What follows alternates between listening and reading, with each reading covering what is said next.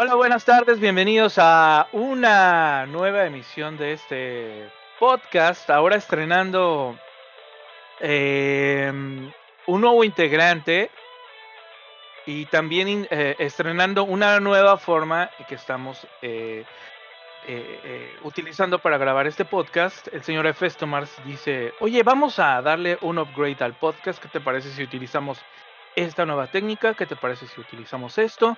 Y bueno, ahora el setup es diferente. Ojalá que se mejore desde el audio hasta todo el contenido que el señor Efes Tomar, por su grande sabiduría, le va a inyectar a este podcast. Ah, comentaba, comentaba un poco que está un nuevo integrante. Quiero darle la bienvenida a Oscar. Oscar, ¿cómo estás? Bienvenido. ¿Por qué no te presentas? Ya mucha gente te conoce, pero bueno, dinos.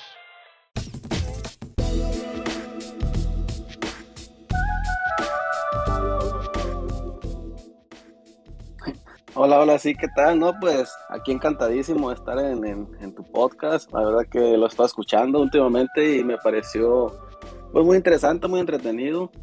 Sirve, cumple con el propósito de hacerme las horas más venideras en mi trabajo. Entonces, pues desde el momento que escuché que me, que me invitaron, pues yo encantado de la vida, dije, claro que sí, yo encantadísimo de participar y, y pues aquí me tienen pues bienvenido. Los días, los días que quieras estás aquí, eh, bienvenido. Tus aportes eh, el día de hoy van a ser enfocados a unos juegos que estás jugando y eh, vamos a ver qué, qué tal sale. También, bueno, el, el, productor de este podcast está recién estrenado, nuevo de paquete. El unboxing es este. Efes Tomar, cuéntanos cómo has estado, qué andas haciendo. Bien, bien, todo bien. Hola a todos. Este, gusto en estar otra vez aquí. Este, esperamos que se escuche, como dice Proto, un poquito mejor, un poquito mejor la edición, el audio. Eh, y el contenido va a, seguir, va a seguir igual de puteado, no se apuren, pero eh, en, la edición esperemos que quede un poquito mejor. Y pues ya invita, invitaron a Oscar Guerrero, de Sánchez Orozco y, y Lo Cuendo en el anterior. Qué bueno que sí puedo estar con nosotros, a ver qué, qué nos trae. Pues sí, eh, el día de hoy la ausencia de Compae y de Edex, les mandamos un saludo, ojalá que nos escuchen cuando eso ya esté en, eh, en la versión grabada. Efesto Mar, ¿qué onda? A ver, ¿qué estamos utilizando? ¿Por qué, por qué vamos a utilizar eh, Discord para grabar? Ah, mira, bueno, sugerí yo el cambiar la manera de, del cómo estábamos haciendo la grabación la vez pasada porque utilizabas una aplicación que es muy buena, que se llama eh, Anchor, ¿no? Sí, nada más que eh, pues, está un poquito limitada para lo que, podemos hacer, que es muy buena y, es muy práctica y es, pues, si quieren hacer eh, pues, un podcast así rapidito, pues yo creo que está, la primera opción yo digo que sigue siendo esa, este, pero, este, como habían hecho algunos comentarios de que el audio no se escuchaba, que por ejemplo yo que me escuchaba bien lejos, este, y entre otras cosas, con Discord podemos hacer una grabación este, completa y tengo una extracción también de cada uno de los canales de audio para poderlos más o menos acomodar ya en edición en caso de que se quiera editar. En el caso de nosotros que estamos en diferentes eh, locaciones, mm, pues es común que se presenten este tipo de problemas, que uno se escuche más fuerte que el otro, o a lo mejor en la llamada en la que estás eh, enlazado en tu, tú en tus audífonos lo puedes escuchar muy bien, pero el, la voz en la grabación no queda igual. Entonces ahorita vamos a ver si, si queda un poquito mejor, pero vamos a ver qué sale. Perfecto. Bueno, ayer estábamos escuchando o viendo, acompañando a los chavos del Bolo Bancas. Les mandamos un saludo. Saludos. que estaban, estaban con sus peculiar, con su peculiar humor, ¿verdad? Y este, al mismo tiempo estábamos jugando. A ver, platícanos, Oscar, ¿qué estabas jugando ayer y esta mañana? Pues ayer entré con dos juegos, ¿eh? Porque ayer entré un ratito al Hollow Knight. Que pinche juego, no me lo puedo acabar, hijo de la chingada. Por más que le digo, ya, ya me acabé el mapa. Y de repente por allá en una esquinita veo que, oh, ahí falta como que un espacio por descubrir del mapa. De volada me lo viento Voy y me acerco y no mames, pinche una hora, dos horas de, mapa que se va abriendo y abriendo y descubro que una nueva máscara, que un nuevo amuleto, que algo sale diferente, ¿no? El juego me tiene, la verdad que enviciado, recomendadísimo, 10 de 10. Y pues le metí como tres horas ayer. Y terminé ese, bueno, no terminé, nomás como que lo apagué un ratito y me cambié al Tsushima, al Ghost Tsushima, que es el juego del que más adelantito le vamos a hablar un poco.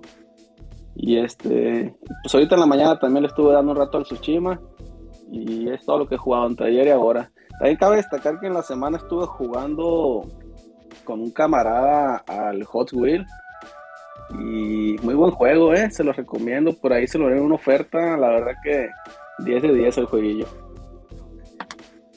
Oye, Oscar, eh, mm, cada, cada persona tiene su preferencia en cuanto a consolas, en cuanto a sistemas, en cuanto a, a, modos de juegos. ¿Cuál dirías que es tu consola favorita? ¿Cuál es tu tipo de juego favorito? ¿Y cuál es tu, depende de tus gustos, el mejor juego que has jugado en toda tu vida? Ay, cabrón, qué buena pregunta. Mira, en consolas, pues gracias a Dios tengo la oportunidad de tener tres. Tengo la, tengo el Xbox One S, que eso lo tengo en México. Ya tengo dos años que no lo prendo, pero ya está. Y aquí ahorita tengo el Play 5 y tengo el Switch. Que el Switch, desde que compré el Play, yo creo que lo he prendido unas 10 veces, se me hace mucho. O sea, desde casi desde diciembre hasta acá unas 10 veces he prendido el Switch. Así que ahorita la verdad le estoy dando muy duro al Play 5 y me está encantando, la verdad. Yo pienso que ahorita me quedo con Play. Em, sobre los juegos, a mí me encantan los RPG. Yo soy fanático de RPG y, y, de pelea, ¿no? Pero de pelea, pues como que no ha habido muy buenos exponentes últimamente, así que RPG yo creo que me quedo ahí. Mm, y en juego, pues ahí sí está difícil, porque me gustan mucho los Souls, probablemente con algún Soul. No manches. Sí, no, a mí me encantan los, los Souls. Entonces, yo, reconozco, que por ahí va más o menos. Yo reconozco que, que los Souls son unos grandes juegos que son una. Eh, bueno, pues es su propio género, vamos. Pero yo por más que le quería entrar, no, no, no, no, puedo. No, no, sí, no, y, y, ya tengo demasiadas almas y me matan y luego me vuelven a matar y mejor pongo el control abajo. Que es un, subway para el, para el siguiente tema del que vamos a hablar eh, un poquito más al rato, que es los uh, Rage Quit cuando te encabronas y aventas el control para allá. Pero bueno, las mismas preguntas, Efestomar. ¿Cuál es tu sistema favorito? ¿Cuál es tu juego favorito? ¿Y cuál es tu género favorito? Oh, de. Pues eh, primero, el, el, sistema favorito, pues el que más utilizado en los últimos cinco años de la PC. En la generación anterior de consolas, eh, me salí, pues estuve un ratito en, en el Xbox One y en el Play 4 no le seguí dando mucho, mucha bola porque sentía que, que tenía más tiempo, eh, bueno, el, tiempo que tenía, el poco tiempo que cada vez estoy siendo más viejo, teniendo menos tiempo, este, era más en PC, tenía más oportunidad de estar al frente de una PC este, que tener el tiempo para lo de la consola. Y, le, y me fui este, metiendo poco a poco, poco a poco, hasta que ya no puedes salir. este, te vas armando, te vas armando de lo que, de, tu, de tus cosas y, y pues se me ha hecho mucho. Antes, te, pues como siempre, ¿no? Y toda la vida estás jugando consolas. Este, y lo ves como algo raro, como que muy complicado, como muy ajeno. Y, y ya que te vas metiendo, este, y empiezas a decir mucho arquitectura. Saludos a ti. ya, ya como que te vas sintiendo familiarizado con todo este pedo y pues no sé, sientes que le puedes sacar eh, mucho más provecho en general. Bueno, yo, mira, yo, yo estoy de acuerdo que la PC tiene un, una amplia gama de beneficios extras si eres jugador. Puedes eh, usar emuladores, puedes usar este software de con diferente arquitectura.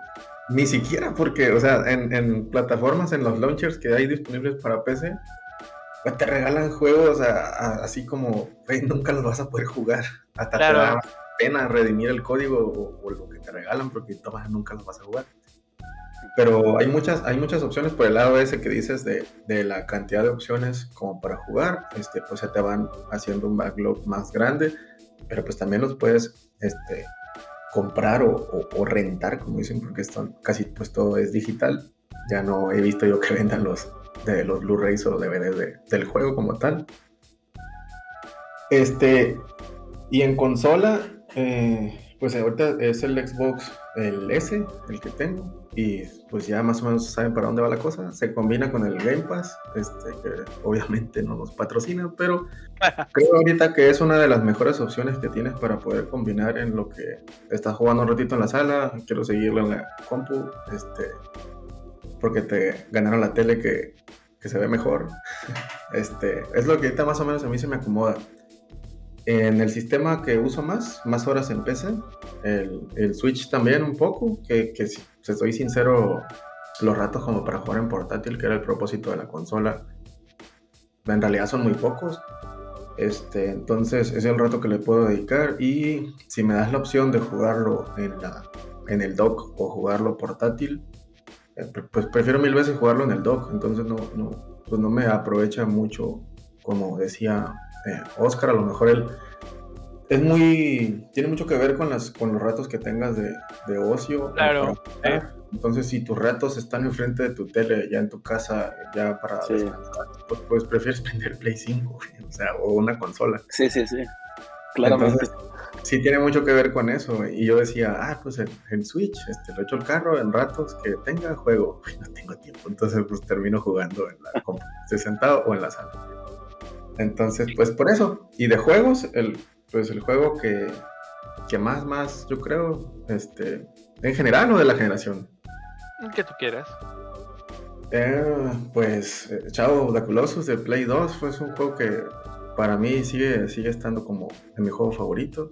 De ahí está entre ese y uno de los que de los de la saga que es lo que vamos a hablar el día de hoy. ¿Los Tiny Toons? ¿Los Tiny Toons? Los Tiny Toons. no, otro. Age of Empires, Age of Empires 2 creo que es el, juego de los que a los que más horas de nalga le he dedicado en la vida. juegazo. Bueno, pues entonces vamos a, retomar eh, el tema. Oscar, ¿qué estuviste jugando y qué es el tema que nos quieres traer esta tarde, mañana, noche? Ok, pues como les comentaba, he estado jugando Hollow Knight, y Tsushima son los que más he estado jugando, Ghost of Tsushima. Y pues yo les quiero hablar un ratito de, de mi vida samurai en estos meses, en estos días. Desde que salió el Director Scott más o menos, Director Scott más o menos, eh, hasta acá le he estado jugando, ya le metí más de 60 horas al, al, juego. Y yo creo que si lo le sigo jugando le meto otras 40 fácil. Este, y pues aquí va más o menos una breve reseña de lo que me ha parecido a mí el juego.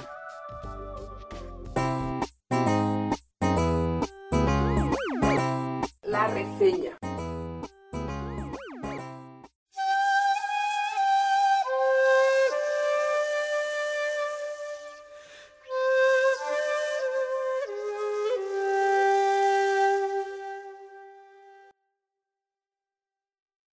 Cosa Tsushima, un juego desarrollado por Soccer Punch, producido y distribuido por Sony. Ese juego salió a un full price, salió a 70 dólares en consolas de nueva generación.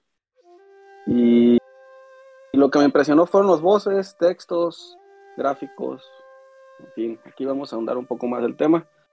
Empiezo pues hablando de lo que es el juego. Ghost of Tsushima es un mundo abierto que nos lleva a un Japón feudal, exquisitamente recreado, un mundo ambientado en, el, en todo ese ambiente de los samuráis durante la invasión de los mongoles, que más o menos fue por allá en el siglo VIII, más preciso todavía, en el año 1274. donde pues 80 samuráis tuvieron que enfrentarse a, a una invasión de miles de mongoles y que no voy a entrar a spoiler porque esto prácticamente al principio del juego nos lo muestran, ¿no? Llegan, nos invaden la isla y nuestro protagonista pues pierde. Les quitan la isla a los mongoles y empiezan a devastar todo, matan gente, violan personas. Empiezan a hacer su, su desmane los, los mongoles. Entonces, pues nuestra aventura empieza ahí, en un Tsushima devastado, en un Tsushima en llamas y lleno de patrullas mongolas. Entonces, pues nuestra misión es básicamente recuperar la isla sacando a los mongoles, ¿sale? En sí, el juego gráficamente es espectacular. Yo había escuchado muy buenos comentarios de la versión de PlayStation 4 en cuanto a los gráficos y pues ahora que tuve la oportunidad de jugarlo pues con un setup de PlayStation 5 y una pantalla 4K, la verdad es gráficamente impresionante. Nos muestra unos paisajes hermosos, no paran de sorprender. Das vuelta a la esquina y está otro más hermoso y sigues caminando y te encuentras con otro. Es, es impresionante los paisajes que nos tienen. Yo les decía en mis publicaciones, Ghost of Tsushima es un juego para tenerlo de fondo de pantalla, nomás por lo hermoso que se ve el cabrón. ¿Sale? Es, es, es, increíble como un simple árbol, por ejemplo, te puedes quedar viendo un árbol, cómo caen sus hojas rojas o rosas o colores que les ponen ahí y cómo caen las hojas conforme el viento les va pegando, cómo se mueven, cómo se escucha, cómo... Es increíble gráficamente de lo mejor que he jugado en mi consola PlayStation 5. Em, Tiene modo foto, ¿no? Por lo que me dices. Espectacular. El modo foto, pues yo ya he probado el de Miles Morales, que fue el que me tocó jugar de Spider-Man a mí. Muy buen modo foto y yo creo que este de Tsushima se le iguala no sé si lo, lo supere, pero por lo menos sí se le iguala. Excelente modo foto. ¿Qué, pues, tiene mejor? De los dos que has visto, ¿cuál se tiene como mejores luces en la foto? Porque el Tsushima que tiene tomas muy abiertas y el otro pues, como en las sí, sí. que he visto. Sí, es, es, la diferencia, pues el ray tracing, cómo se refleja, por ejemplo, en, en, el Spider-Man, en el Morales, este, pues se refleja mucho, ves mucho el ray tracing en las ventanas, en los cristales.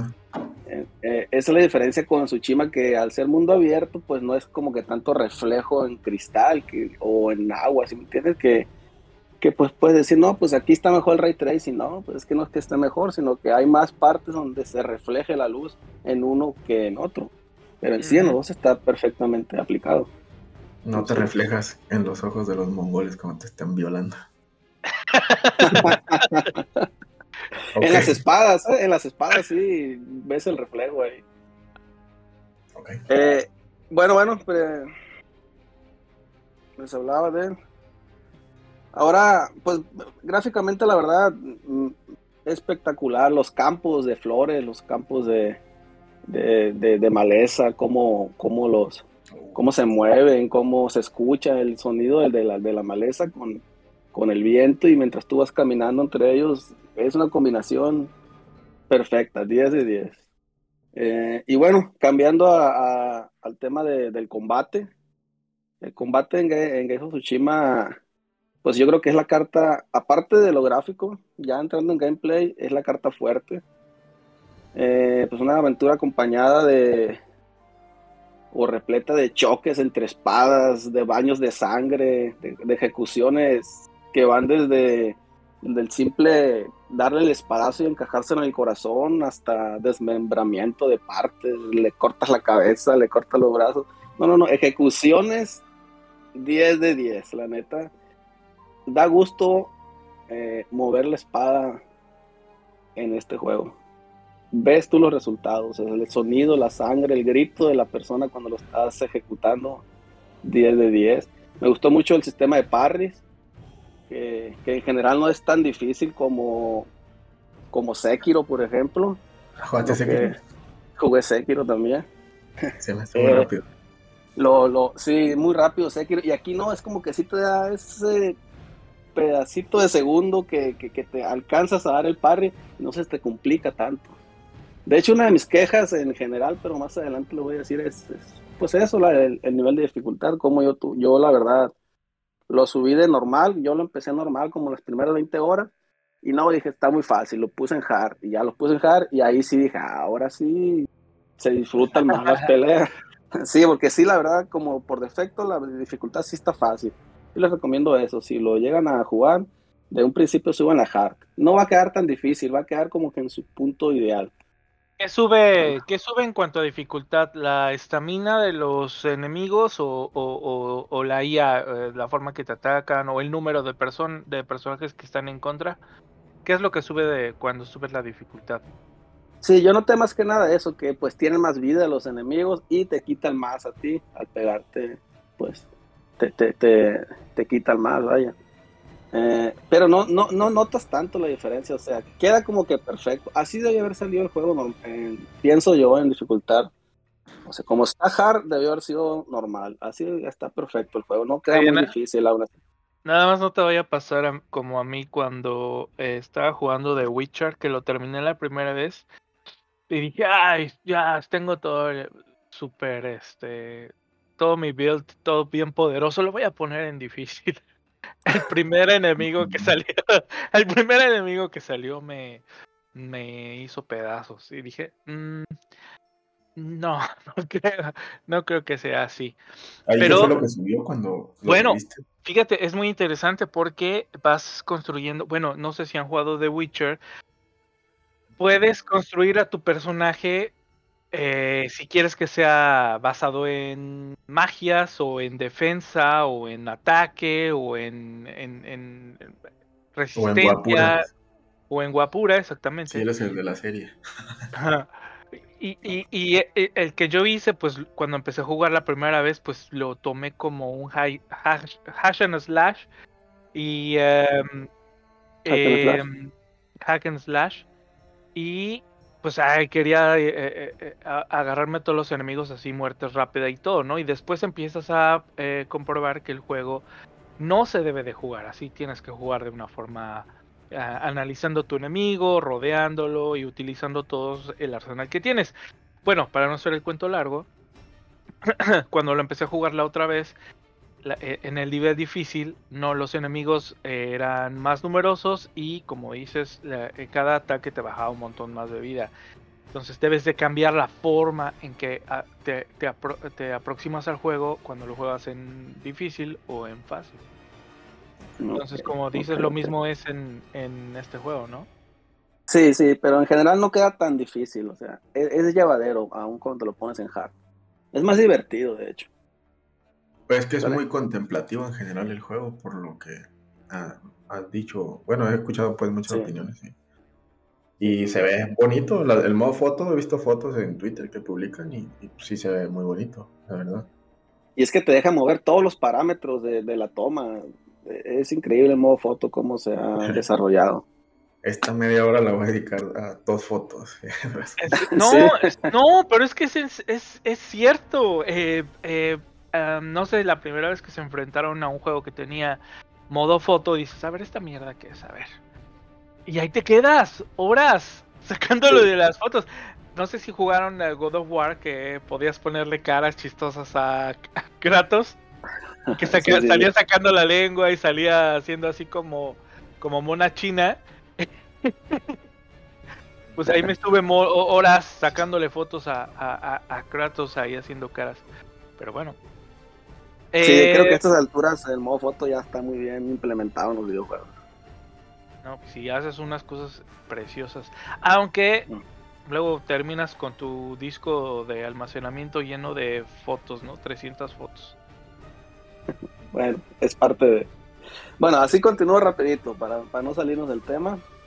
Pues el combate está en esas dos, no puedes entrar a la Rambo, que es la que les decía ahorita, entras y te pones a hacer desmadre, ejecutar al que se te ponga enfrente o hay otro modo que es el eh, por el medio del sigilo, que también la verdad 10 de 10 el sigilo, dice. Eh, pues podemos tomar el control de áreas por medio del sigilo y, y sí lo desarrollan de una manera para mi gusto impecable, dotándonos de distintos artilugios, eh, que no los voy a spoilear, no les voy a decir más o menos qué, qué es lo que nos da el juego, pero desde la típica piedrita para distraer al enemigo hasta otros más, ¿no? Que ahí lo voy a dejar. Eh, y pues para eso, para distraer a los enemigos y en el momento preciso sorprenderlos con una ejecución de, eh, como les decía, a veces viscerales de, cortar la cabeza o hasta ahí la dejamos. No les quiero spoilear mucho. Muy, en sigilo también, 10 de 10, los puedes, puedes atacarlos eh, ejecuciones aéreas o desde la sombra o desde la maleza o incluso de abajo del piso de una casa, de atrás de una ventana. Todo ese tipo de ejecuciones eh, por medio del sigilo, la verdad, 10 de 10. Ah, oye, Oscar, en las cosas que te puedes llevar contigo, como dices tú, las piedras, me imagino, pues tienes como un número limitado de piedras que puedes cargar o, o lo que te puedes equipar. ¿Tiene un espacio como de mochila o algo así? ¿O cómo es como administran eso? Armas que puedes usar. Sí, tenemos un inventario, no le llaman bolsa a ellos, pero vamos a decir que es una bolsa eh, en la que puedes irla mejorando conforme tu personaje se va desarrollando, porque es otra cualidad del juego, tu personaje lo vas desarrollando, entonces te puedes poner distintas armaduras, tu espada lo puedes mejorar, tu arco lo puedes mejorar, bueno, todas, no quiero decir mucho de lo que vamos a traer puesto para no spoilear, pero todo lo que traemos lo podemos ir mejorando. Y en cuanto a la bolsa o la mochila, pues sí, primero digamos un ejemplo, te caben cuatro, después lo mejoras, caben seis, lo mejoras, caben ocho, y así, ¿no? Para pues, los ítems que podemos cargar. Oye, tengo una pregunta. La, em, ¿Qué tal la customización en cuanto a armas y equipo y, em, la forma, skins o la forma que te ves en el juego como ropa y eso se puede cambiar? Eh, sí, sí, sí. De hecho hay distintas armaduras eh, incluso cada armadura la puedes ir, conforme la vas mejorando, va cambiando su, su, diseño. A veces cambia el color, a veces cambia. El diseño en general sí, sí va cambiando con cada upgrade que le vas dando. Este, las espadas también, muchos, muchos diseños. De hecho, yo no los he encontrado todos. He encontrado yo creo unos 20. Pero, hay más, todavía no los tengo todos porque no me llega el trofeito todavía. El arco también lo puedes eh, customizar te puedes poner diferentes máscaras, te puedes tapar toda la cara, puedes andar con la cara destapada, sombrero. Sí, sí, el personaje lo podemos customizar de, muchas formas, como nuestro gusto. Ahora, cada armadura. Ahora, cada armadura tiene sus cualidades, ¿no? Por ejemplo, una armadura te va a servir más para quitar más, otra armadura para tener más defensa, otra armadura para ser más rápido con el arco. Y así, cada armadura tiene lo suyo. Entonces, muy bien, eh, por ese lado, igual que lo vas subiendo, subes el nivel de tu armadura, cambia de diseño y la y, y lo y este y el porcentaje que tiene de ayuda a tu armadura pues va, va subiendo también, o sea, tu armadura va evolucionando junto contigo. Con tu avance. Entonces tienes, tienes, tienes eh, el, la katana, tienes arco, eh, ¿qué otras armas utilizas? Tienes dos arcos, tienes arco largo y arco corto. Tienes la katana y tienes el cuchillo para ejecuciones. Como les digo, no les quiero spoilear mucho para, porque yo todo se lo fui descubriendo conforme fui jugando. Pero sí, básicamente con esas cuatro cosas empiezas. Y ya de ahí para allá, pues ya empiezas a agarrar pues otras herramientas que te sirven para, para ejecutar mongoles. Ok, de uno, del 1 al 10, ¿qué nivel de frustración o de dificultad le pondrías tú? Comparado con un juego de Souls o un juego eh, de otro tipo. No, con Souls, digamos, Souls es el número 10, Tsushima lo dejamos en el número 5, yo creo. Ok, fair enough. Sí, sí, es llevadero, la verdad, es para todos este juego. Es llevadero. Sí, eh, y pues bueno, calidad de audio, pues al igual que los gráficos, impecable. Eh, yo la verdad me dio huevo andar ahí leyendo, la puse en español directamente. Y, muy bien, la verdad muy bien, el doblaje e, excelente, ves cómo concuerda cuando se mueve la boca del personaje con lo que está hablando. Oh, yo me fijo en esos detallitos que, que, que, hacen que el juego sea mejor, ¿no? Está muy bien, la verdad. El sonido del viento, el sonido de los árboles, justo como en la vida real, así como te escuchas que va a sonar un bosque cuando le está pegando el aire, así se escucha el juego, o sea, impecable. Las voces, muy buena sincronía, como les decía. El sonido de las espadas, el sonido de las espadas es increíble. Yo en general lo jugaba con audífonos, ¿no? Para, por lo mismo, por el sonido. Y el sonido de las espadas al chocar entre ellas es una experiencia, eh, claramente la recomiendo con audífonos. Suena chingoncísimo. Cuando le encajas, cuando le encaja la espada al enemigo y cómo suena la sangre o cómo suena cuando va entrando. Eh, sonido de, de, verdad 10 de 10 también. ¿Juegas con algunos audífonos especiales o los del Play o algo? Porque sí. Sí cambia, sí, sí, sí. ¿Sí cambia mucho? Sí. Sí, juego con los uh, Sony XM3. Saludos a Tito, que también los tenía, por cierto, estos audífonos. Eh, y son con lo que estoy jugando ahorita, son unos gama media alta, yo creo. Y se escucha muy bien el 3D, el sonido surround muy bien. Eh, puedo saber perfectamente desde qué lado me están atacando y todo ese rollo, ¿no? Sí, muy, muy bien. Entonces, en sonido, la verdad que también muy bien el juego. Parece que es muy relevante por lo que me dices de lo del audio, el sonido del viento y eso, porque lo estoy jugando mientras en tantito en YouTube. y y se ve mucho que se mueven mucho los árboles este, en las batallas en donde chocan y te atacan de diferentes frentes. Y si tienes esa definición en el audio, pues sí, me imagino que va a estar, va a estar perro. Sí, de hecho el viento entra directamente en una mecánica del juego. ¿eh? Es, ah, todo, todo, en toda la, la, travesía, en toda tu travesía como samurái, vas a estar utilizando el viento. sí, porque se ve que vuelan unas hojas en lo que estás peleando. Sí, sí, sí, no, el viento es eh, indispensable en el juego. Ya y cuando lo jueguen van a darse cuenta por qué. Eso, eso, esos pequeños detalles, bueno, que en este juego eh, es una eh, es un feature que te indica, creo, hacia dónde tienes que ir o algo así. Ah, son bien indispensables porque te ayudan a realmente sumergirte en, en el en el ambiente del juego, ¿no? Realmente te la crees y lo estás buscando esos pequeños detalles y cuando están ahí y ya no los notas, pero ya forma parte del juego per se, e, es una increíble integración de una mecánica del juego, haciéndolo algo eh, artístico, eh, eh, estético, ¿no? E, eso, eso es genial cuando pasa.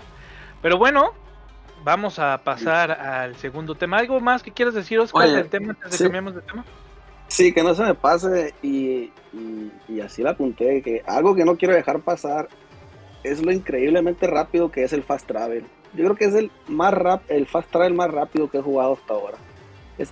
o sea, en velocidades humanas, velocidad real, no alcanzo a agarrar un cheto y llevármelo a la boca en lo que ya hizo el fast travel. ¿Me entienden? es, increíble, es en un segundo ya estás en otro lado. a ver, mapa, ya quiero ir a tal lugar, ok, le pico. quieres agarrar, quieres agarrar un cheto, te lo metes a la boca, ya estás, ya está el juego. Un segundo tarda. Eso, eso vamos a tomarlo de este como una base ya este ¿Cuántos chetos tarda? ¿Cuántos, chetos a la boca? Con Gozo de Shima no alcanzas uno, o sea, te quedas a medio camino. y mira que de comerse, ¿eh? Entonces, así, así, eh, la verdad, 10 de 10 también. El Fast Travel, ahora sí, la, cuando yo hice Fast Travel por primera vez en este juego, dije, ah, verga, ahora sí estoy en un Play 5. O sea, porque lo presumían cuando anunciaban el Play 5, ¿no? Los rápidos tiempos de carga y la chingada. Yo decía, pues, eh, allá de estar más o menos. Pero no mames, entrego su chima, hice mi primer fast travel y dije, verga, un segundo o menos. Y ya hice, ya, ya había hecho mi fast travel. Y ahí dije, no, ahora sí estoy en Play 5. Entonces, 10 de 10. Es cuando, en verdad te das cuenta de lo de las nuevas eh, capacidades de la, de la nueva generación de consolas. Sí. Pero bueno. Y lo que sigue, ¿no? Imagínate, apenas va empezando esto, de esta nueva generación, a ver qué, qué, qué, qué, qué sigue, qué viene más adelante. Bueno, pues, ahora sí. Ah, bueno, nada más rápido. Ah, ah, dime algún punto negativo que tenga el juego, Oscar. Pues como le decía yo, en lo personal, porque el juego me gustó un chingo, la neta. En lo personal fue la dificultad, ¿no? Que viene la, que viene por defecto, sí está algo baja. Entonces, ahí sí mi recomendación, en cuanto lo empiecen, así de, de, primeritas, pónganlo en difícil. No les va a quedar tan difícil el juego, les va a quedar en su punto ideal. Ok. Pues ahí está. Esto fue Ghost of Tsushima con una calificación de la escala de chetos de 5. sí, sí, hay que muy buen juego recomendado, eh. La verdad que si lo llegan a se lo llegan a topar, que yo me lo agarré en una oferta por aquí, no crean que lo agarré a full price y pues muy bien, muy contento con la compra. Pues ahí, ¿cuánto está, cuánto era el precio oficial? ¿70? ¿60? Sí, salió de 70 dólares. Sí, 70. Ah, salió. Fíjate, yo lo que hice así rapidito, compré el 4, el Ghost 4, me lo vendieron en 20 dólares, usado. Entonces nada más pagué el upgrade y ya pues me salió con 40 el juego. Oh. por ahí el tip. E, esos tips de economía con Oscar Guerrero. sí. La cuponera de la señora. Vámonos con el siguiente tema, con el siguiente juego que, según dice el señor Efestomar, que se ha decepcionado. Cuéntanos, ¿qué jugaste? Spoiler.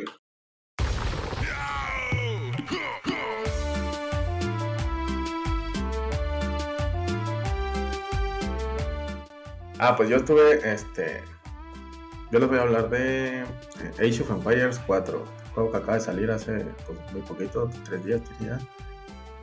Este, pues lo estuvimos esperando por mucho tiempo, este, y, y pues no, como dices, como ya les había comentado en el, en el grupo, en el chat, pues no era lo que muchos estábamos esperando. Igual yo creo que eh, tiene mucho que ver el, eh, las expectativas altas que, mucha, que muchos malamente hacemos a, esperar algo, una película, una serie, no sé, algo que, que te que tuvo muy buen resultado, muy buena aceptación y, esperas que más o menos se mantenga al nivel. Este, a veces sí, te quedas con una grata sorpresa, pero muchas veces de tanto hypear algo, este, hace que lo, percibas diferente. Entonces, no hypeen las cosas, chavos. Oye, e, es que eso es un gran problema que estamos teniendo ahorita, como todo tenemos a la, a, la mano, eh, cualquier cosa que sale, luego, luego tienes... Y todo es muy desechable ya. X, X, X eh, fuentes donde puedes ir a checar el trailer, la ficha técnica, el director, bla, bla, bla. Todo puedes checar inmediatamente. Eh, ya sale algo y de repente ya la gente, no, es que eso no me parece, no, es que eso no me gustó, no, que... Y siempre la, la gente se queja muchísimo y hace muchos corajes y las expectativas crecen mucho. Ahí tienen a que Game of Thrones, que había teorías increíbles y luego salió la, ya la temporada final y toda la gente, no, eso no es lo que yo me imaginaba y así, bueno, hace la gente muchos corajes, pero es una muy buena recomendación lo que dices. Pero cuéntanos un poco tu historia, Festomar, de, de, de tu historia con Age of Empires.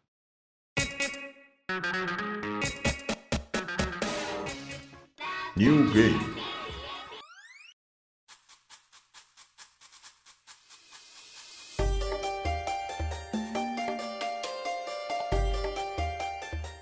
Sí, ya como, ya pues la reseña, este, fue muy mala, eh, no sé, una mala impresión, porque fue una muy mala introducción, pero el juego es un, es un juego muy bueno, es, para lo que estamos este, acostumbrados ahorita a recibir en el género, muerto casi, y ahorita está empezando a querer volver.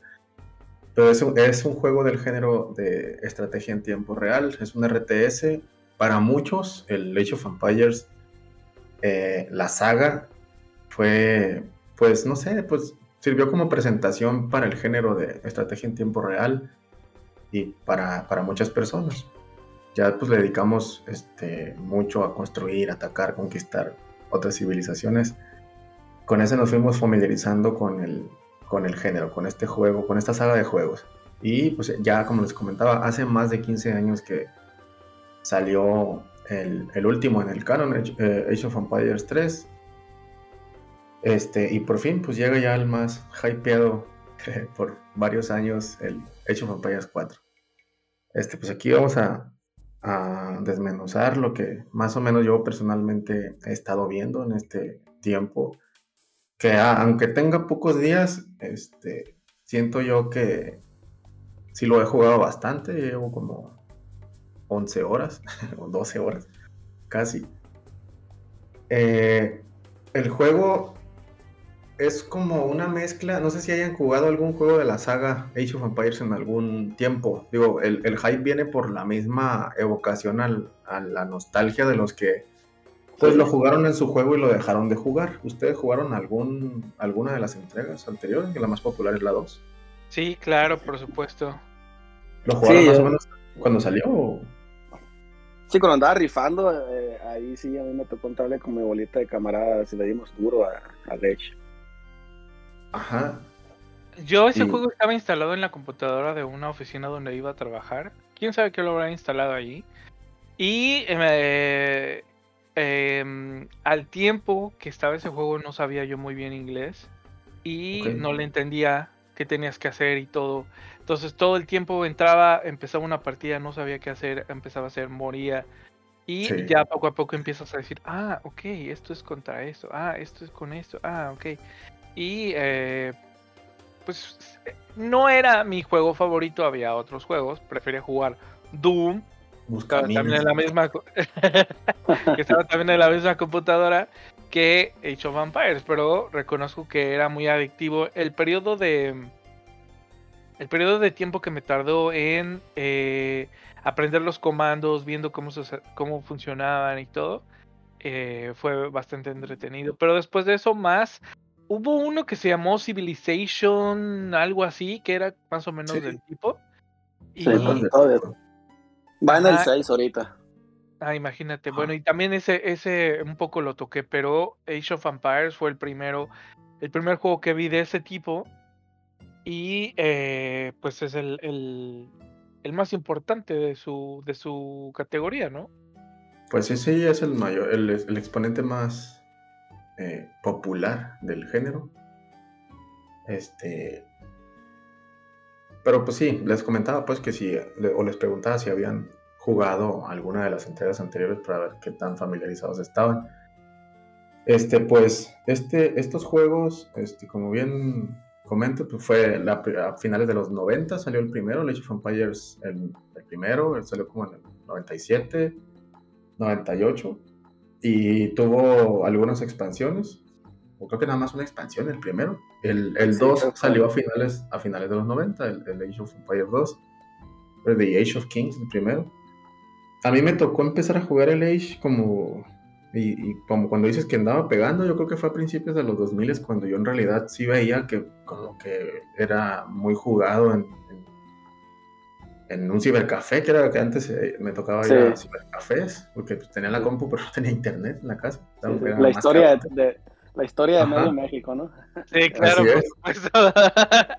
Entonces tenía que ir y estaban jugando este, ese juego. Y yo creo que para ese entonces, pues principios de los 2000, le digo 2000, 2002, 2003, más o menos, por ahí entre el 2002 y 2004 me tocó eh, conocer el juego, pero no lo jugaba nada más, veía que lo jugaban y veía que lo jugaban.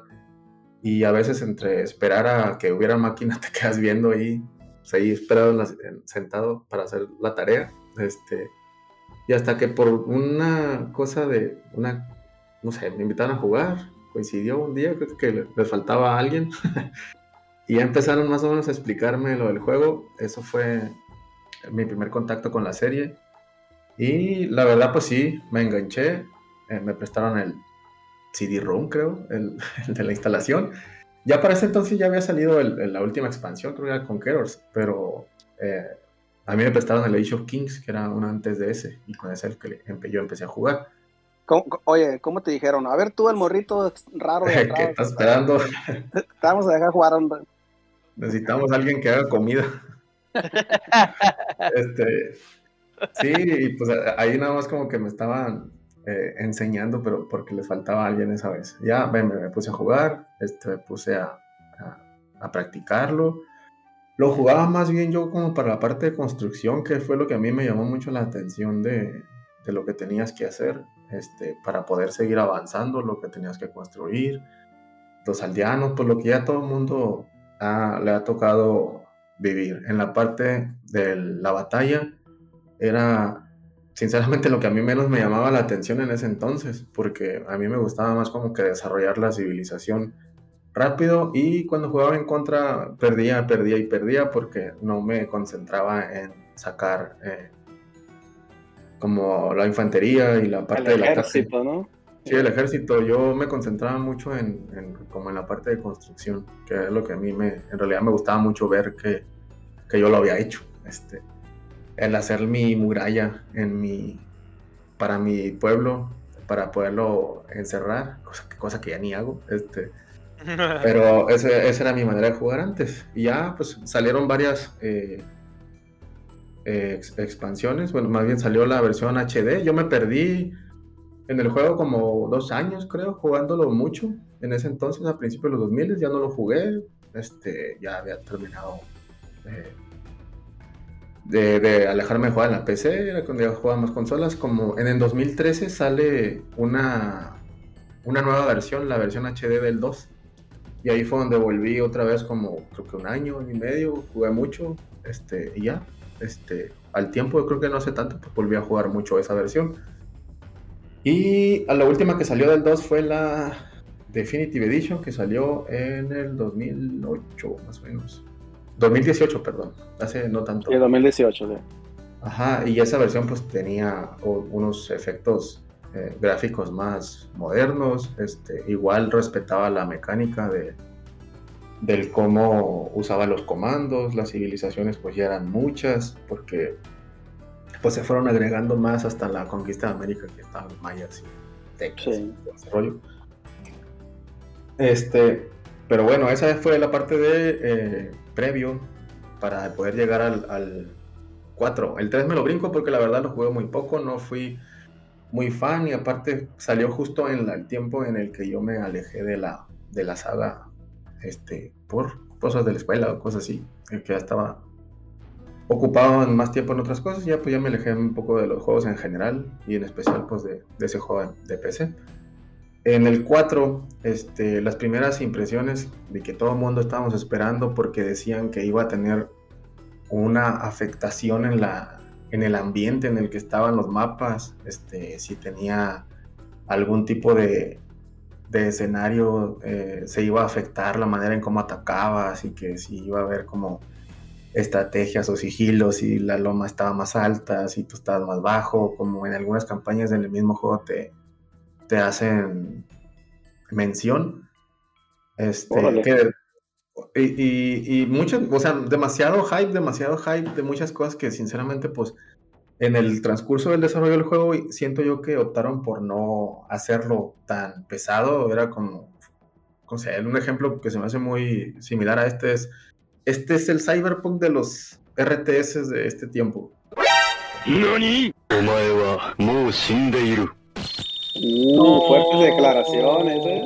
Entonces fue tanto lo que mucha gente esperaba, dicen, ah, ahora se va a poder hacer tal, o en las batallas navales vamos a tener este ciertos efectos gráficos o va a afectar tal el escenario, derrumbes, era demasiado lo que se esperaba y, y se ahogaron como que en en el, para entregar, para hacer la entrega final del juego, pues hay muchas cosas también que son, o sea, que nosotros que más quisiéramos que, el- que el Cyberpunk hubiera, sido lo que prometieron Sí. desde 2013, creo. Este. Sobre todo demasiado. Tonali, que fue el único mexicano que lo compró, yo creo, ¿no? No, pues yo, yo lo compré en preventa también, pero No, va. este, sinceramente sí, lo- sí lo disfruté el juego ese, pues, pero no, no, pues, no era lo que decían que iba a ser, pero, eh, pero bueno, más o menos lo mismo. De tanto A, el a- ver, abramos un pequeñísimo paréntesis. ¿Es bueno el, el, el, el Cyberpunk? O sea, lo compras y dices, no, pues sí está bueno. O en el plano, ¿cómo lo ves? Sí, yo creo una, una cosa. Hace rato lo estaba mencionando Festomar de que te haces expectativas de una cosa. Sí. ¿Ok? Ajá. ¿Alguna vez han, han puesto la, computadora por ahí, puesto cualquier cosa en YouTube o una película X? Y la película los acompaña mientras están o lavando los trastes o haciendo cualquier otra cosa. Al final disfrutaron esta película porque las acompañó, porque no tenían ninguna expectativa de ella, así que si le preguntan dirían, bueno, pues está bien, me acompañó, no es una película. Eh, yo creo que lo mismo pasa con los juegos, si no esperas nada de ellos y cuando los, cuando los consumes, pues te divierten, te ayudan, te, te hacen pasar el rato, Mm. creo que tienes un punto negativo. Tu punto hacia ese juego es positivo. Pero si tienes expectativas, si tu vida depende de que ese juego tenga lo que tú te imaginaste en el periodo desde que lo anunciaron hasta el periodo que, hasta el periodo que salió, pues jamás vas a decir, ah, sí, cumplió completamente mis expectativas, ¿no? Entonces lo mismo pasa con Cyberpunk. En mi trabajo hay tres chicos que jugaron, compraron el juego y al final, después de escuchar toda la hecatombe y todo lo que salió, les pregunté, oye, ¿y qué tal? Ah, el justo muy bien, nos pasó esto y jajaja, nos reímos y bla. Entonces, su punto de vista fue positivo, el juego les gustó, porque no esperaban nada de él, ¿no? Entonces sí es divertido en el, el juego en sí. En general está muy bien el juego, o sea, cumple con... O sea, a mí no me pasó, creo que es solamente una vez que un carro voló, voló y voló. Este fue el único error que yo, que, que yo pues, me tocó presenciar. Este, fue que fue una explosión, se elevó, se elevó y se fue la chingada del carro. Este, pero fue lo único que yo vi porque veía muchos memes y mucha, este, muchos videos de que de gente sin cabeza o que se quedaban entre los muros. Pues no sé qué versión instalaron, pero a mí no, no me tocó, pues también. Igual yo nada más lo jugué cuando recién salió muy pocas horas, porque no tenía mucho tiempo en, ese, en esos días. Y cuando lo volví a retomar ese juego, sí se bajó una actualización muy grande, entonces tal vez ahí me tocó ya una versión ya corregida en muchas cosas.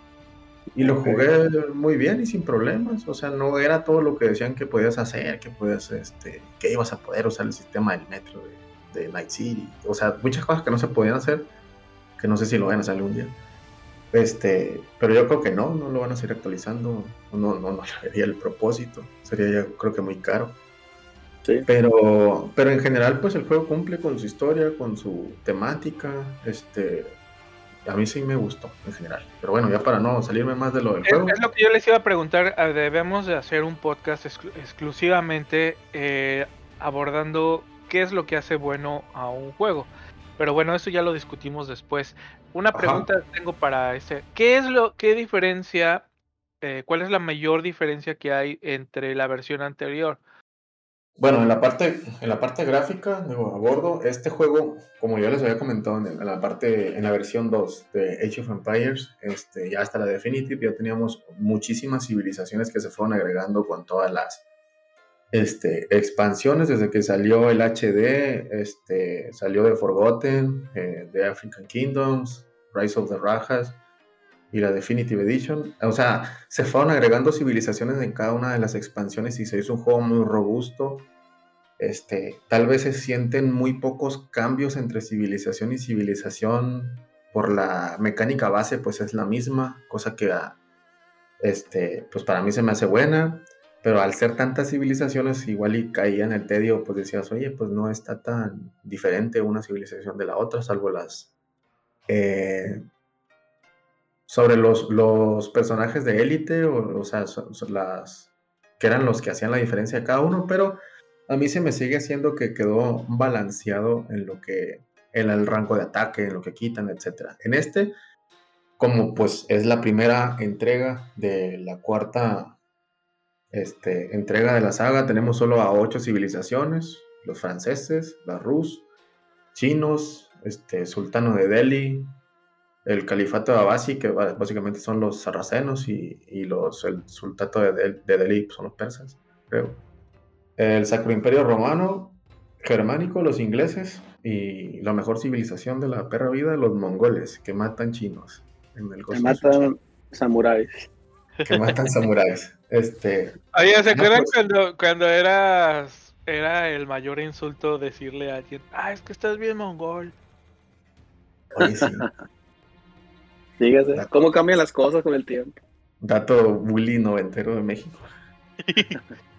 Este, ah, pues bueno, en el, yo de- últimamente he jugado más con los mongoles, por eso les agarré un cierto gusto de- desde la Definitive para acá. De hecho, antes no jugaba tanto con ellos, me tocaban en, random y pues jugaba con ellos, pero en la última, eh, versión de la 2 se juega más con ellos. Pero bueno, en la parte gráfica, que es, decías, que es de las cosas que puede que se sean diferencia eh, entre, entre las entregas que tuvimos de Age of Empires salió un juego que se llamaba Age of Empires Online.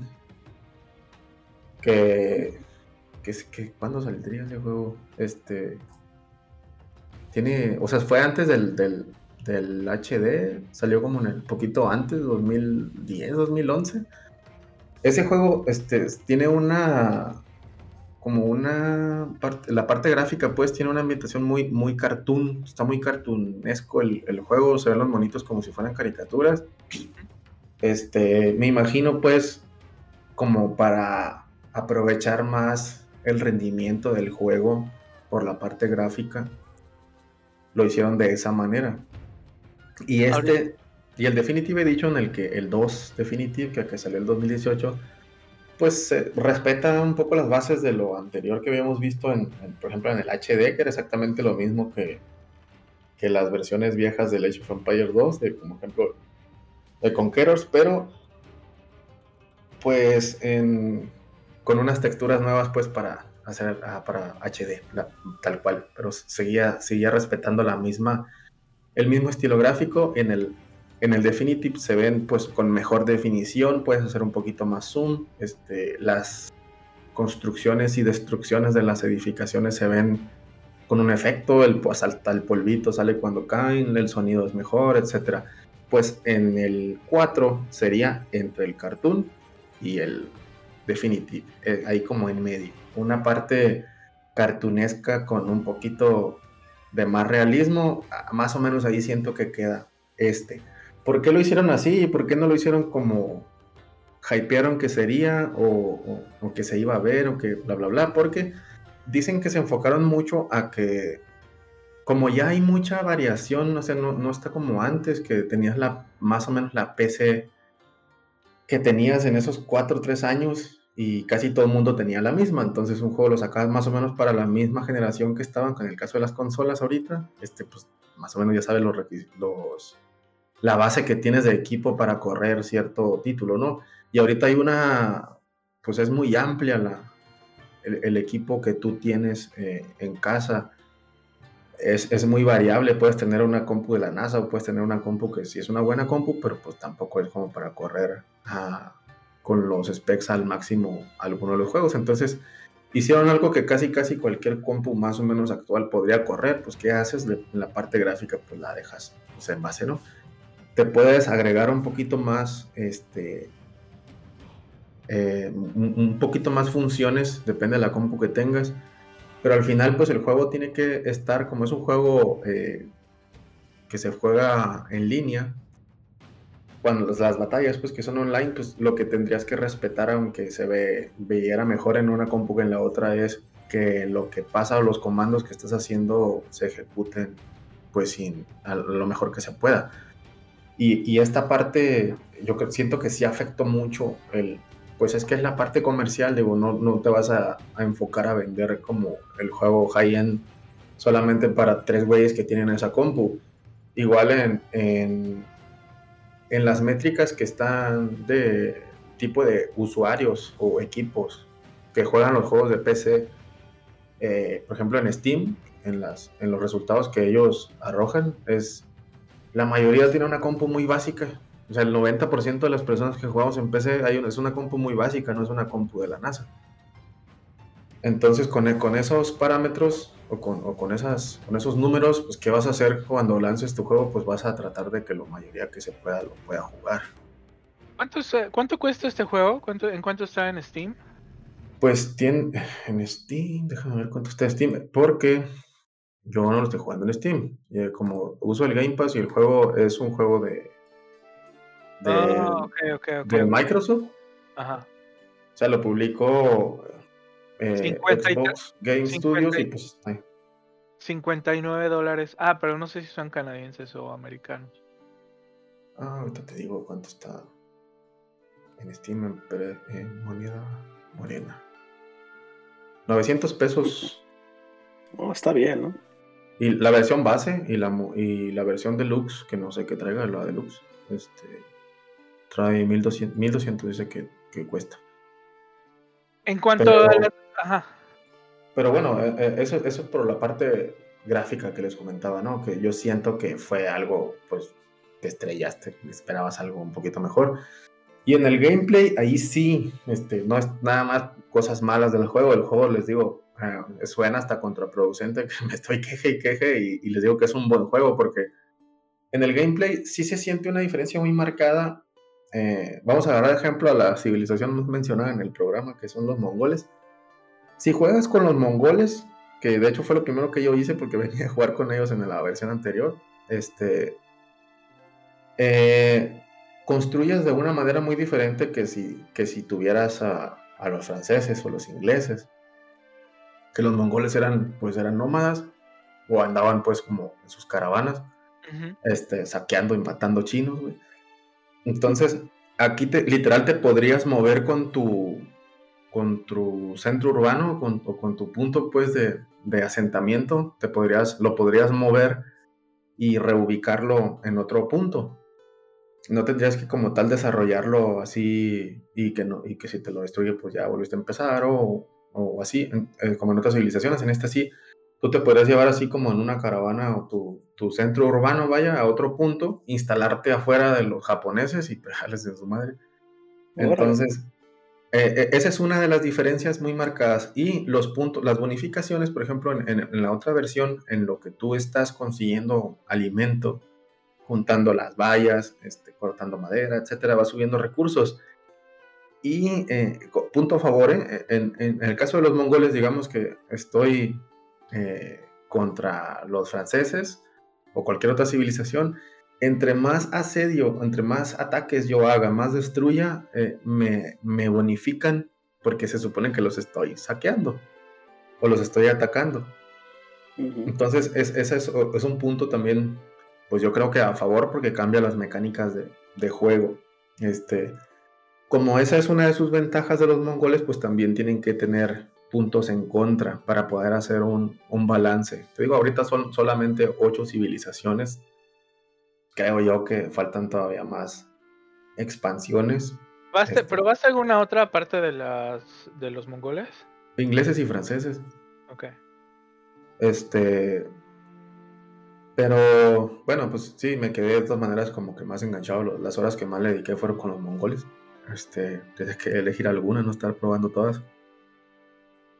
Este, sí, yo creo que lo voy, a, terminar de probar. Todavía me falta, pues luego no está, siento yo, completa la reseña como para hacerla definitiva. Pero a mí me, me gustó el juego como tal. Los puntos a favor son que la producción del juego sí se siente que se gastaron el dinero, o sea, porque mm, como para contar una historia de lo que pasó en, en, la, en la época del juego, que es un juego que se desarrolla en la Edad Media, digamos que del siglo 5 al 15 más o menos, principios del 16, yo creo que fue como la conquista de América. Este, hasta ahí está marcada más o menos los tiempos del juego. Este, y, cuentan las historias, digamos que tiene tomas así eh, reales de los escenarios donde se supone se, se desarrollaron las batallas, se llevaron a cabo eh, como unas tomas aéreas así de dron. Este, está todo muy moderno y animan y animan como si fueran fantasmas en el tipo documental que te van narrando como el inicio de la, de la historia en las mismas campañas. O sea, tiene una, una manera de contarte el juego, eh, la historia, pues, que pasó, muy, muy bonita. La, la verdad está muy, está muy vistoso. Esa parte siento que resalta mucho. A mí se me hace, o sea, no, no, no, no, no sustituyan a, a su educación de la secundaria de historia por el juego, pero sí siento que, que, si, que si sales de tus clases y te metes a jugar un ratito, pues sí, como que a lo mejor te llama más la atención.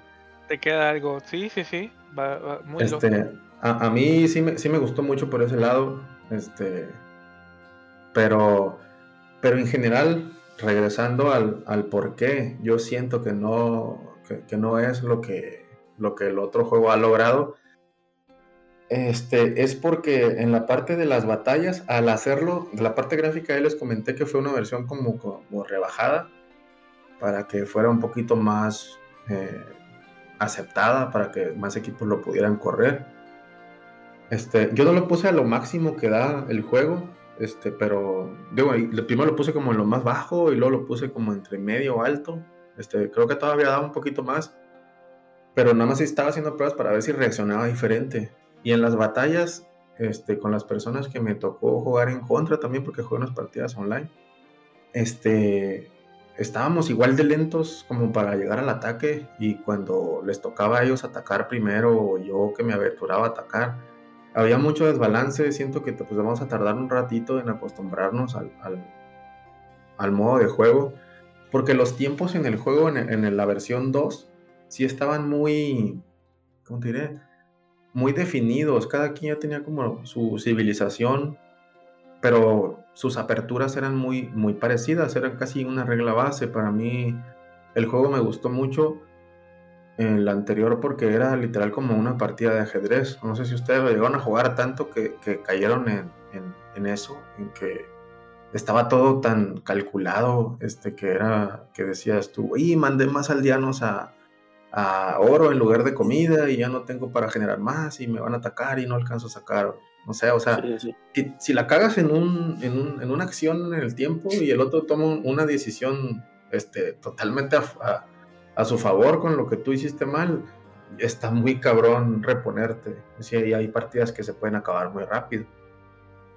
Entonces, el de tanto estarlo jugando, yo para, para probarlo ahorita el, el 4, dije, no puede ser que, que tenga tantas diferencias eh, al otro juego o que de plano yo estoy muy güey porque en, no los había dicho pues, pero en, aquí en el podcast, pero en, la versión 2, el 13 en especial, el, de 2013, perdón, el HD, lo llegué a jugar mucho tiempo, como que sea unos dos años, yo creo tres, de manera competitiva, o sea, una apertura por cada civilización, este, pues literal ya las tenía demasiado practicadas.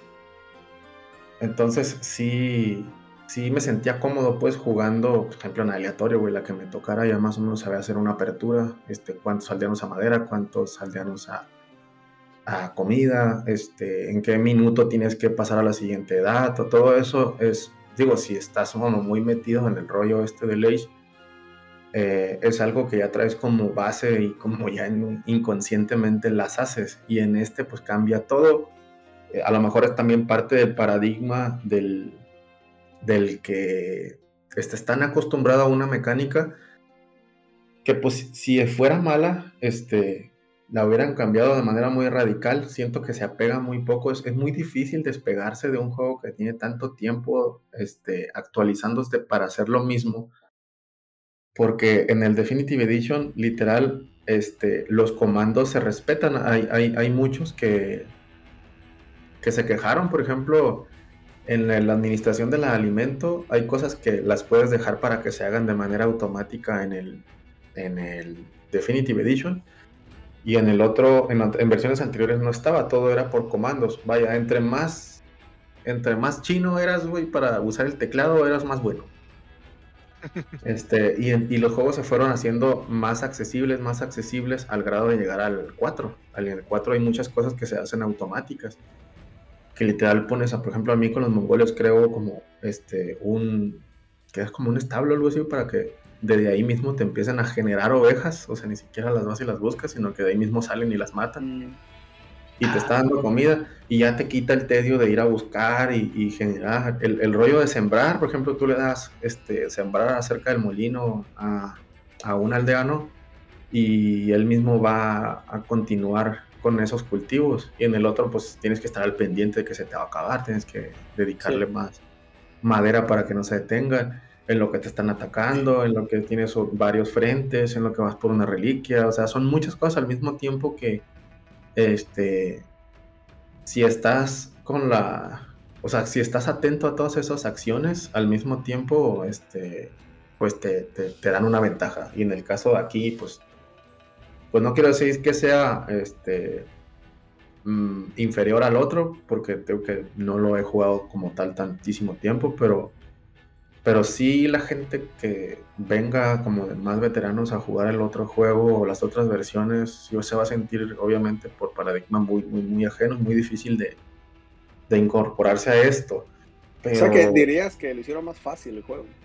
Sí, es que es lógico también porque mucha gente que, que, que vaya a incursionar como para por primera vez a este juego o al tipo de juegos de, de estrategia en tiempo real, eh, si te fijas, es muy común que no haya mucha gente nueva eh, trepándose al género. Aparte, pues hemos tenido muchas entregas diferentes al, al, género, este, recientes, pero, pero siento que es eso. O sea, siento que lo quieren hacer accesible para que, para que más gente pueda llegar.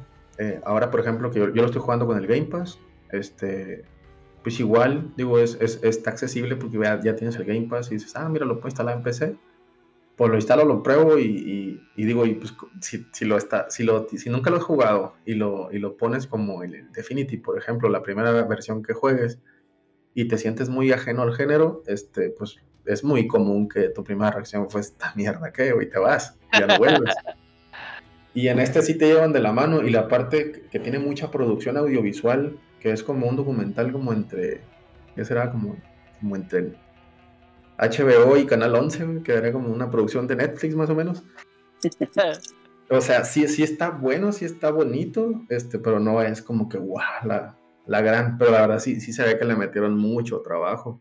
Oye, yo tengo una pregunta. Eh, está... Eh, hiciste algunas partidas online, obviamente, con... con... Sí, sí, sí con gente. ¿Cómo te fue? Bien, la verdad no, perdí una nada más de todas las que jugué. Este, jugué como unas seis.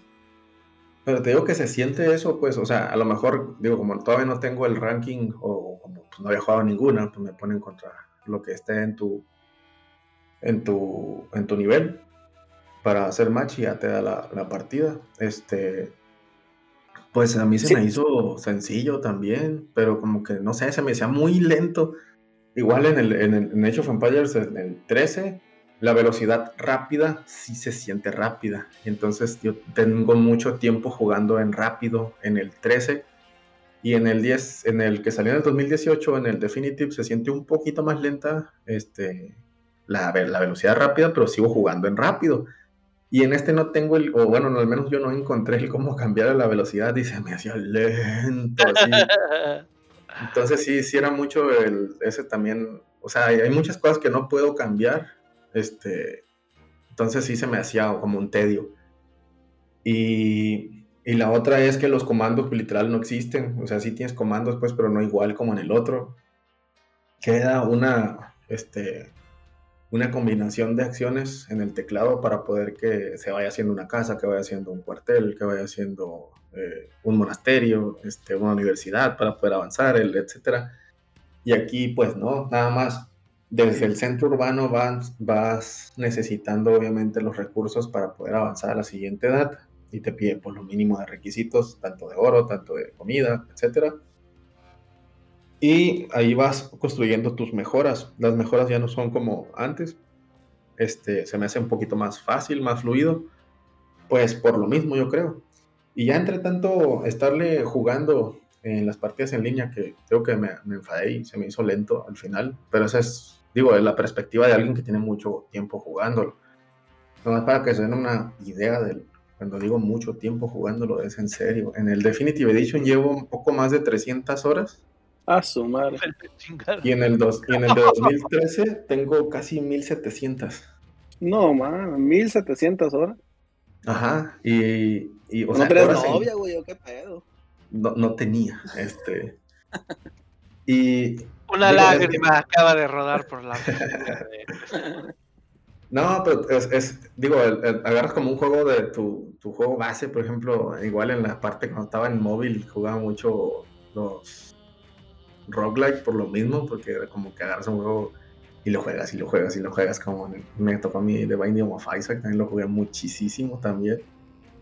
Este, por lo mismo, te agarras un juego que se te hace cómodo pues volver a jugar lo mismo y tratar de hacerlo mejor. Y en este, eh, bueno, de hecho fue desde que, de que, desde que jugábamos en el, en el ciber ahí con los amigos, que me, que me hice sin querer que, que, que me, me, fue bien en la parte competitiva, pero ya el tiempo, ya cuando le quise entrar a la parte del ataque, porque yo era muy concentrado en la parte de la construcción, les decía, Y, y por eso seguí practicando este, para como dominar las civilizaciones y pues con una civilización te puedes aventar, no sé, unas 50 horas yo creo, o más o menos entenderle, el dominarla y pasar a otra, depende de lo bueno que seas también, ahorita pues ya se me hace más fácil. Y en el Definitive, por eso, este, creo que ni siquiera acaba la campaña en el Definitive, no las he terminado todas, es más, desde que empezamos a jugar ese es con los mismos amigos que ya traía para jugar a la, practicar y entrar a la competencia, este, casi puras en contra en línea. Entonces, sí son bastantes horas. Me regreso a jugar el Definitive, creo que como una hora antes de empezar a grabar ahorita, porque dije, pues a lo mejor y, el Definitive no está tan bien, no, es que estoy muy sesgado. No, o sea, empieza, empecé a jugar, empiezas a, a usar los comandos, empiezas a avanzar y ya nomás se te sale la sonrisa y nomás me quedé así de, éramos tan felices y no nos dábamos cuenta. este. Oye, oye, Festo, pues Dime. E, e, este juego está en, consolas también, ¿no? Eh, ahorita está para PC nada más. Y creo que nada los también. Nada más para PC. O sea que no está en Xbox el, este nuevo, el 4. No, en el Game Pass nada más dice que es disponible para PC. oh, este, Para que lo instales. Ok, ok, esa, era mi duda. En el, más o menos, digo, para que se hagan una idea, creo que pesó como 86 gigas la instalación del juego. para bajarlo, digo, ya instalado, creo que pues, a lo mejor un poquito más, pero pues más o menos igual no se me hace un juego tan pesado. Este, creo que más o menos pesaba eso el, el Cyberpunk, el PC. El que Dice los requerimientos necesarios Windows 10, 8 GB de RAM necesitas para correr esto. 50 GB de espacio disponible. Que bajé como 80. No sé si bajé otra cosa. Pero, Oye, pero, pues en, sí de salida quiero, creo que 8 civilizaciones pues está bien, ¿no? O sea, me imagino que van a ir agregando, pero así como salida 8 civilizaciones pues está bien para irlo probando, ¿no? Sí, con el Game Pass también tienes disponibles los juegos anteriores. Los Definitive también están ahí. Este, el 3. Que te digo que yo no, no, no, no juzgo para nada el 3 porque no le entré tanto. O sea, era la como que en el momento en el que yo me dejé de jugar este, tipo de juegos por el tiempo que demanda también. Y, y, pues no le entré, pero también tiene su versión definitiva. El 1 este, y el 2, que es el. Pues sigue siendo el más popular y en torneos el más popular es, sigue siendo el 2. El Definitive, este, creo que es el que ya entró para Red Bull del último torneo. Nada más creo que fue el 2. No me acuerdo si estuvo el HD también. Pero esos son los más populares. Y sí, pues van a hacer su torneo próximo para el 4. Pero ves a los jugadores que de toda la vida, porque son, siguen siendo casi los mismos, los, los, los, los mejores exponentes del, del competitivo, son, son los mismos güeyes. Este, y, y sí se ve que juegan muy diferente. O sea, el 4 también. A diferencia del 2, porque estuve viendo un par de partidas. Este, y, y sí, la, la, manera de jugar la quieren mantener por, pues obviamente por costumbre a las mismas estrategias en el otro. Y siento que aquí sí puedan, más bien deban de cambiar la estrategia. Que eso es bueno, pues, pues literal le da un, un, refresh a la, a la misma manera de jugar pero el otro está tan bien hecho que es como decir, eh, hay que sacar una actualización del ajedrez porque, pues, pues no, o sea, sí, es, muy difícil, es algo que ya está muy, muy marcado. Oye, Festomar, eh, otra pregunta, pero ¿no crees que esas eh, facilidades que le pusieron ahora, como decías, que ya no hay que ir a buscar a, las ovejas, por ejemplo, o que el, granjero solo va a llevar? No, sí hay, sí hay, ovejas. Eso me pasó a mí con los mongoles. Pero sí hay ovejas para que tú puedas mandar a un explorador, se llama, que era ganarlo como un scout, pues. Ajá. Y, y sigue las ovejas. Sí, pero mi pregunta es: ¿no crees que esos cambios los hicieron para enfocarte más en lo que es armar tu ejército e ir a atacar? Sí. Sí, igual es otra, ¿no? En punto de lo que yo le encontré, como el, el, pathfinding, eh, sí siento que está un poquito lento, que es como el tú dar un comando a tu, a tu, a tu armada, digamos, a tu, a tu ejército, para que tome una ruta y tú tienes, de hecho aquí también están, la manera de cómo hacen su formación y atacan. Pero en la formación que, o las dos formaciones que normalmente utilizaba o sigo utilizando en el otro, para atacar un solo punto. Aquí siento como que la ruta del punto A al punto B para, para tener el ataque, como que están medio pendejones los monos y como que se pierden. Y en el otro siento que está un poco más eh, certero. Siento que también, a lo mejor con la actualización ya se repara, pero siento que todavía le falta. Centrándote en el ataque, como dices, pues, pues sí, pero no siento que tenga mucho balance todavía. Se me hace eh, raro. Ok. Bueno, ahí va una lista de preguntas rápidamente. Contesta sí o no, o lo más uh, corto que puedas.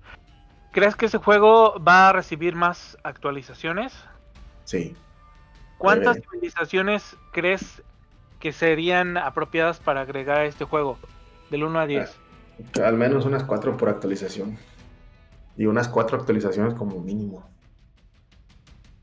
Eh, ¿Crees que este juego llegue a, ser un eh, ideal sustituto para eh, la anterior versión de este juego? O sea, ¿crees que sea el nuevo Age of Vampires?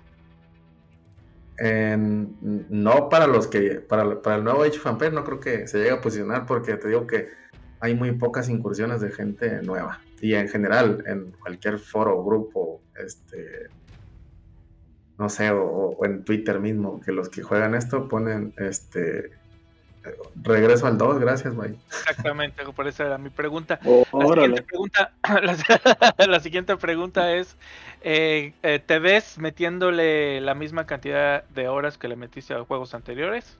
Ni en pedo. Y eh, la última pregunta es... No, no, no creo que esté Chapulín aquí. no, no, dime.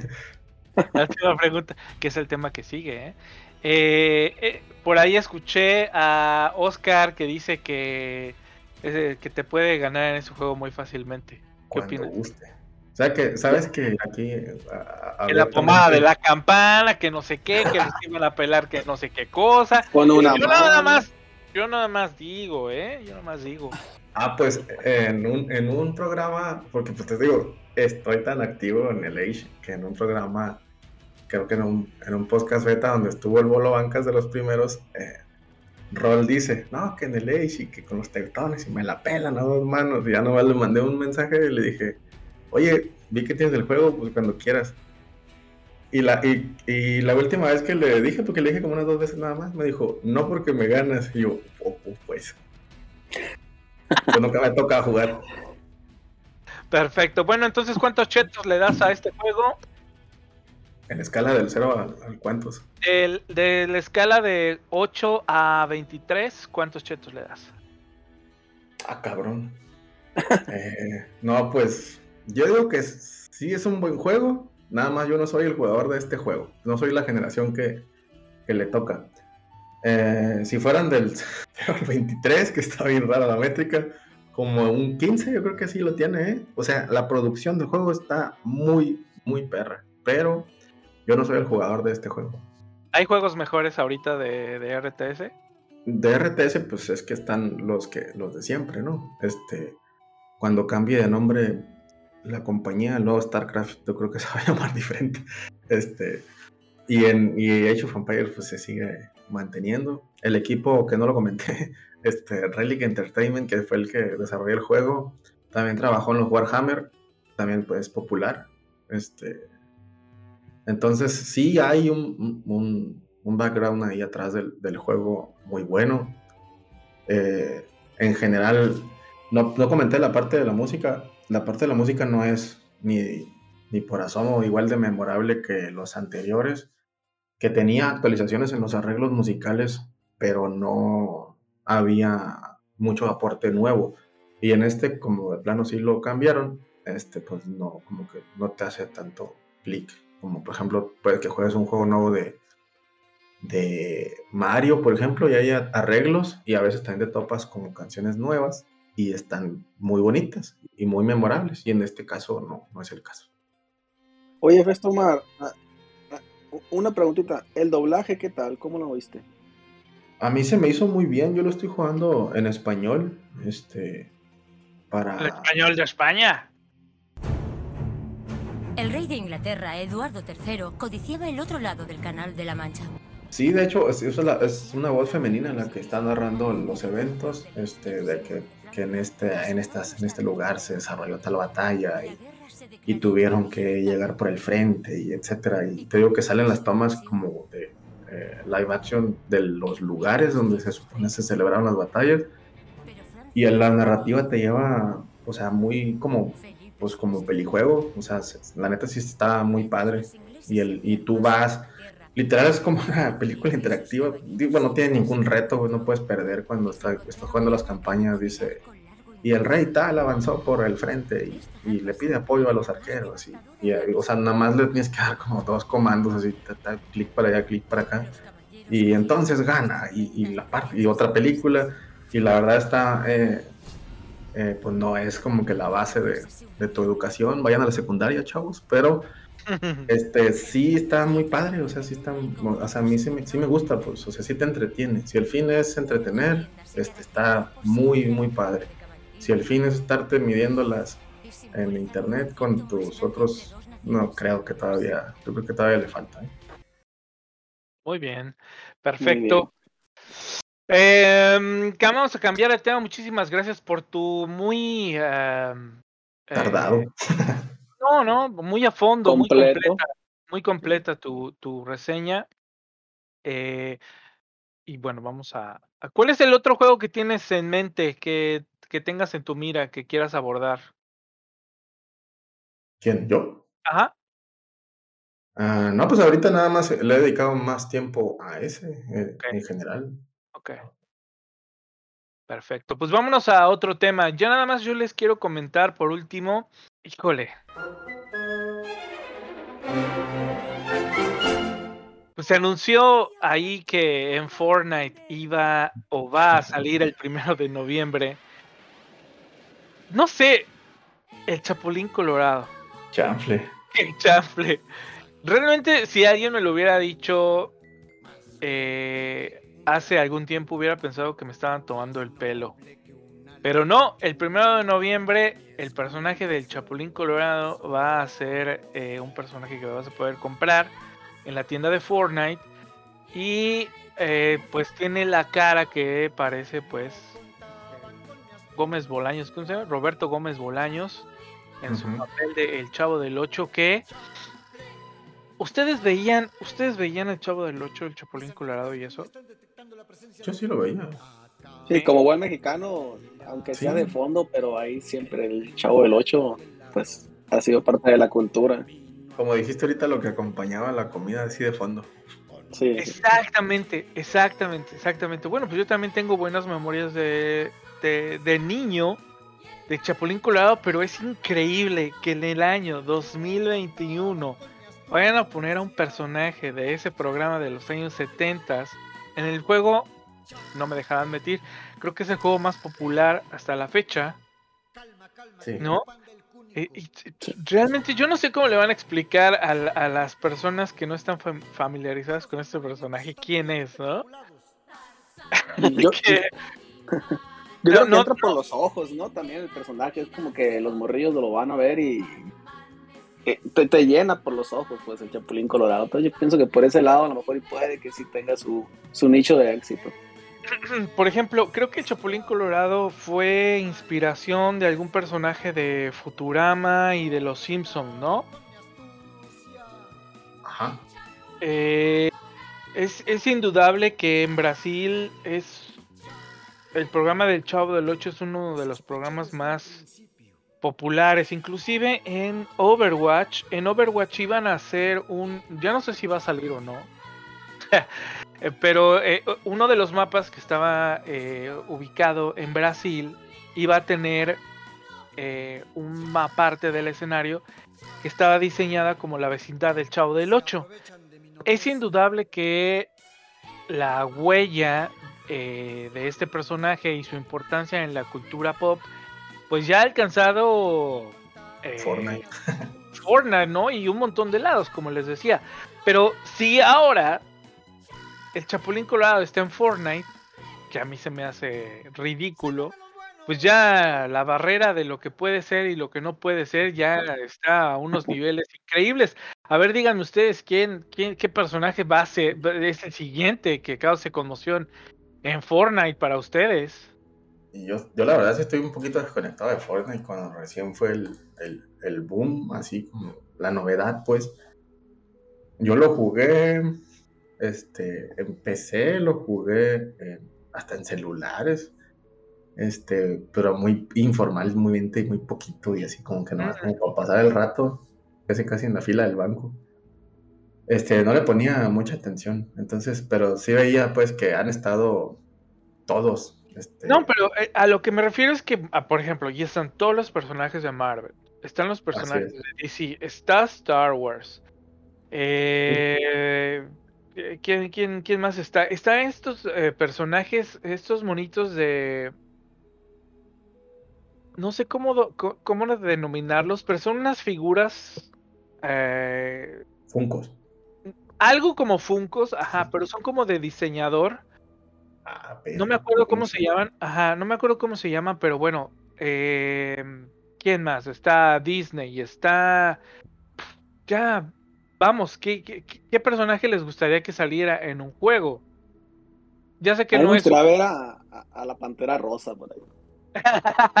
eso, es, eso, eso es genial, ¿eh? Y, y embona perfectamente con el pedo del juego. Sí, sí. Que va a salir Harry Potter, eh, Bugs Bunny, que eh, ¿cómo se llamaba esto? Los Thundercats. ¿Qué, qué, qué? Ya, ¿no? Totalmente Pues ya, ¿no? fuera este Massinger Z, ¿quién más? Candy, Candy Candy, Sandy Bell, eh, Goku. Sí, no, imagínate, sacan a Goku o sacan a este. Sigue siendo igual, tío, Fortnite de los más populares en, en los juegos activos. Está checando una lista de lo, como lo más popular. Pues sigue estando entre los primeros, bueno, ya no está entre los primeros 10, ya bajó. Apex le va ganando un poco y yo siento que como que la gente que sigo juega más Fortnite que Apex, pero pues ahí más o menos están en popularidad. Pero yo la neta lo siento como un como un vende skins, así como que no sé. pues, claro, por supuesto. Mira, e- e- es increíble.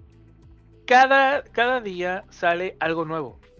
Sale un modo de juego nuevo, sale una skin nueva, sabe, sale una, una arma nueva, o ponen una, una mecánica nueva. Entonces, realmente es un juego que está eh, abasteciendo de contenido eh, bien, bien seguido a sus jugadores y eso se agradece. ¿no? Eh, pero ya va a llegar a un a, a un punto que ya no, no sé qué va a pasar, ¿no? Imagínate la- lucha está a, meses de salir ahí. Sí, claro, por supuesto. No, ya ahora lo veo completamente posible, ¿no? Sí. Entonces ya, chale, güey. Pedo. Bueno, es que lo que no podemos negar, pues, es eso, ¿no? Que te guste o no te guste el juego, pues la verdad es que el trabajo que tiene y, y- y- el contenido, el, el extenso contenido que tiene, pues es muy bueno y, y- y eso pues es lo Sí. que lo ha mantenido donde está todavía. Yo como opinión es, a mí no me molesta que exista en lo más mínimo, me da gusto que pues haya tantas opciones para lo que le gusta y cada vez más personajes y, y como que la base del juego se mantiene, creo que no ha tenido grandes actualizaciones como que cambien tanto, la verdad pues digo, soy muy ajeno al tipo de juegos en, de FPS en línea, es que ustedes juegan mucho este Overwatch, yo la verdad no le entré este, un, un ratito, pero pues no, no, como que no era mi juego. Este, pero sí siento que eso, pues que, el- por ejemplo, en, en- en el ejemplo de Overwatch, tenían contenido nuevo como cada mes y desde un punto a- para acá dejó de haber nada. Entonces, Ajá, ajá. como que eso también para ustedes que seguían ese juego, lo mantenía fresco, los mantenía como actualizados y en Fortnite pues está ahí para, para darle todavía rato. ¿eh? Sí, no, y, y- y cambian la, la historia y hay un montón de contenido y, y siempre cambios en los mapas, un montón de cosas. Pero bueno, como dices, es, es positivo que siga viniendo material nuevo, eh, contenido nuevo, en forma de skins, personajes, etcétera, etcétera, etcétera.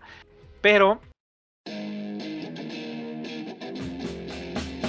em, algo de lo que yo quiero hablar y quiero preguntarles a ustedes que me digan cuál ha sido el juego, si les pasa, que realmente les haya hecho hacer un rage quit, que realmente avienten el control por allá, que se paren y digan a la chingada, se paren, se den la vuelta y apaguen la consola o se vayan a lavar los trastes o hacer lo que su mamá les mandaba hacerle los mandados. ¿Alguna vez les ha, han experimentado ese tipo de sensaciones? Yo sí, bueno, el, primero que yo me acuerde eh, fue el NES, el Ninja Gaiden, yo creo. El primero, el primero, así que yo me acuerdo que, que neta aventaba el control y, ya después, qué pendejo, nomás tengo uno. pero fue el primero que me acuerdo. Entra, eh, eh, caben aquí las maquinitas porque yo tengo. Sí, claro, por supuesto. Sí, sí, sí. no, no, te veo aventando una maquinita. No, no, no, no, no. aventando putazos, güey. Ah, sí. Me acuerdo que fue un KOF 97. 97 creo que era. Entonces, pues yo más o menos entendía, ¿no? El KOF, yo siempre a mí me gustó los KOF. Entonces recuerdo que estaba, fui de visita con mi abuela, allá en un rancho por allá en Moches, por allá cerca de Moches. Y estaba una tiendita, ¿no? La típica tiendita de la esquina con sus dos maquinitas ahí todas llenas de tierra, ¿no? Empolvadas. Y tenían el KOF, tenía KOF 97. Me acuerdo que era con fichas todavía, ¿se acuerdan que antes le echaban fichas? Pues sí. Me acuerdo que llegué y me puse a jugar KOF. En eso llega un morrillo, ahí de mi camada más o menos pero bien vergas. Ahorita te voy a matar, me dice, o algo así, ¿no? Y yo, pues, ¿qué? Yo ni hablaba, ¿no? Yo era nuevo, yo era de otro lado y jugando ahí. yo, órale, sí, sí, o sea, yo, órale, está bien. Y el morro, ¿no? Que ahorita vas a ver, que me lo vas a pelar y que la madre, palabras de morrillo de, de aquel entonces. Pues el caso es que el morro le echa y lo mato. Lo mato con el primer mono, los tres. Y el morro se emputa, me pega un empujón. Yo le pongo un empujón a él y nos agarramos a putas. No mames. yo creo que fue el primer, primer hecho violento que tuve con, con, los videojuegos. No, leíste el letrero de la tienda, no se vale usar al Yori loco. Bueno, yo lo maté legal, güey. Oye, en la, en la, próxima mañanera del presidente van a poner este, este podcast, ¿no? Ya ven, ya ven cómo sí generan violencia. ¿A quién lo está diciendo, Oscar? Sí, me acuerdo que la doña, la de la tienda, ahí fue y nos separó, ¿no? Y ahí vamos llorando los dos, cada quien a su casa. No, pues yo, no, pues yo también tengo mi experiencia así. También en una maquinita de peleas de Street Fighter. Yo jugaba con Dalsim. Ya ves que pues, era un personaje que no era fácil de utilizar. Y otro muchacho, otro muchacho, yo creo que era más joven que yo, eh, pues dijo, ah, este está jugando con Dalsim, ahorita le voy a ganar. Y bueno, pues le gané, se enojó, se fue y cuando regresó, regresó con su hermano mayor. Con su hermano, ¿no? Ajá, y me dieron una putiza. Me dieron una putiza.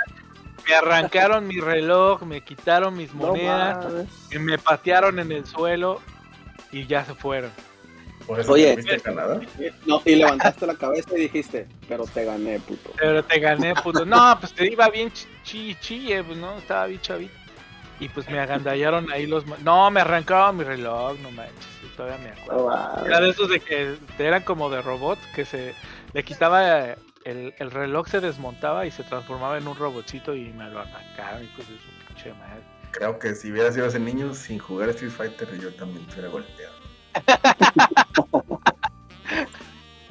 bueno. Ah, pero si jugabas con Dalsim eras hipster, ¿eh? no agarraban a Dalsim mucho. Sí, es la primera persona de Dragon que escucho que agarra a Dalsim. Sí, sí, todavía, todavía puedo jugar con Dalsim. Pero bueno, eh, en NES obviamente los juegos frustrantes como Mega Man, los juegos frustrantes como Ninja Gaiden y, realmente que eran difíciles porque eh, los juegos estaban completamente diseñados para eso, ¿no? Para que un juego te durara, no sé, lo máximo de tiempo para que eh, no lo terminas tan rápido, porque ya unas personas sabían que terminabas un juego rápido y bueno, ya tenías que estar jugando el mismo y el mismo y el mismo y el mismo, porque la economía no daba para mucho. Y luego, por ejemplo, juegos también como Dark Souls, como te como lo explicaba hace un rato, eh, eh, es un juego que no es para todos. A mi hermano Edex le encantan siempre me está pidiendo que le entremos y yo le saco la vuelta. Porque realmente cuando me enfrenta a. eh, fue en el primer. En el primer este. eh, segmento del juego donde entras a, a- le sacas la espada a alguien del pecho y se empieza a mover y no, pues no, lo- esa, esa parte la pasé como unas 30 veces y no pude, no No pude, no pude y no pude y es la parte principal del juego. ¿sabes qué? Creo que, creo que ya, ya Voy voy por mi dejar". Mario Bros. No, apretaba el control, o sea, apretaba el con- no lo aventaba, pero apretaba el control y, y crujía el control. No. O le apretaba así, sí, sí, le apreté el puto X. Así, me paraba, me paraba, dejaba el, el, el juego ahí aventado, me paraba, me subía y hacía alguna otra cosa. Y luego, imagínate, ya siendo una persona más grande, que ya sabes cómo lidiar con tus frustraciones, ¿no? Pero era tanto que así, des- de- me salía del juego, lo desinstalaba completamente y lo, ocultaba. Ya ves que en tu carpeta de juegos puedes poner que te esconda los juegos que no te lo muestre. Bueno, pues también hacía eso. Tanto Porque odio. pinche juego, sí, güey, no mames, hijo de su pinche madre, cabrón. No, todavía, ¿Todo bien en casa? realmente, realmente sí. Ah, ah, ¿Ustedes tienen algún Ayer el típico bienvenido a Souls, papu. Exactamente. Pues a mí se me hace que ese tipo de, de juegos como que que tengan reto, pues no que sean imposibles ni frustrantes. Eh, pues yo creo que sí es común que los me los tope o que hasta que los busque. Había creo que un juego eh, que es- se llama así como V, así pero seis veces V V V V. V. Es un juego que cambia, es un de- en 2D, que tengo que juego muchos juegos en 2D, que cambia como el piso del monito se ve en 2D y cambia como que se para a- en el techo y en el suelo. Este, ¿No lo han jugado? Que hay como, pi- como picos así, como que, te- que si te mueres, pues tienes que llegar de, de un punto A a un punto B. Que también es. V. ¿Cuántas Sí, V Sí, son? sí, sí, sí, sí. Kai- También le- está en Switch. les llaman Kaizo, ¿no? A ese tipo de juegos. Oh, Ah, no sabía. Que, No sabía, me lo que- regaló un amigo como queriéndome trolear y, y me piqué un rato. sí, está. A mí sí Sí, me gustó. por ejemplo, hay versiones de. Mario, hay versiones de Mario que, que están diseñadas para que pues parezca un escenario así bastante tranquilo, pero justamente cuando tienes que brincar para pasar por un por un agujero, ahí hay una, una caja de monedas escondida y cuando le pegas pues caes al hoyo. ¿no? Y, y les llaman Kaizo, no sé por qué, pero estoy viendo ahorita en YouTube este juego que estás mencionando y sí es casi casi de lo mismo. Sí, pues así de que hay, pues ya creo que hay muchos. Y ese me lo regalaron así, tío, como que para trolear y, y la verdad sí me gustó.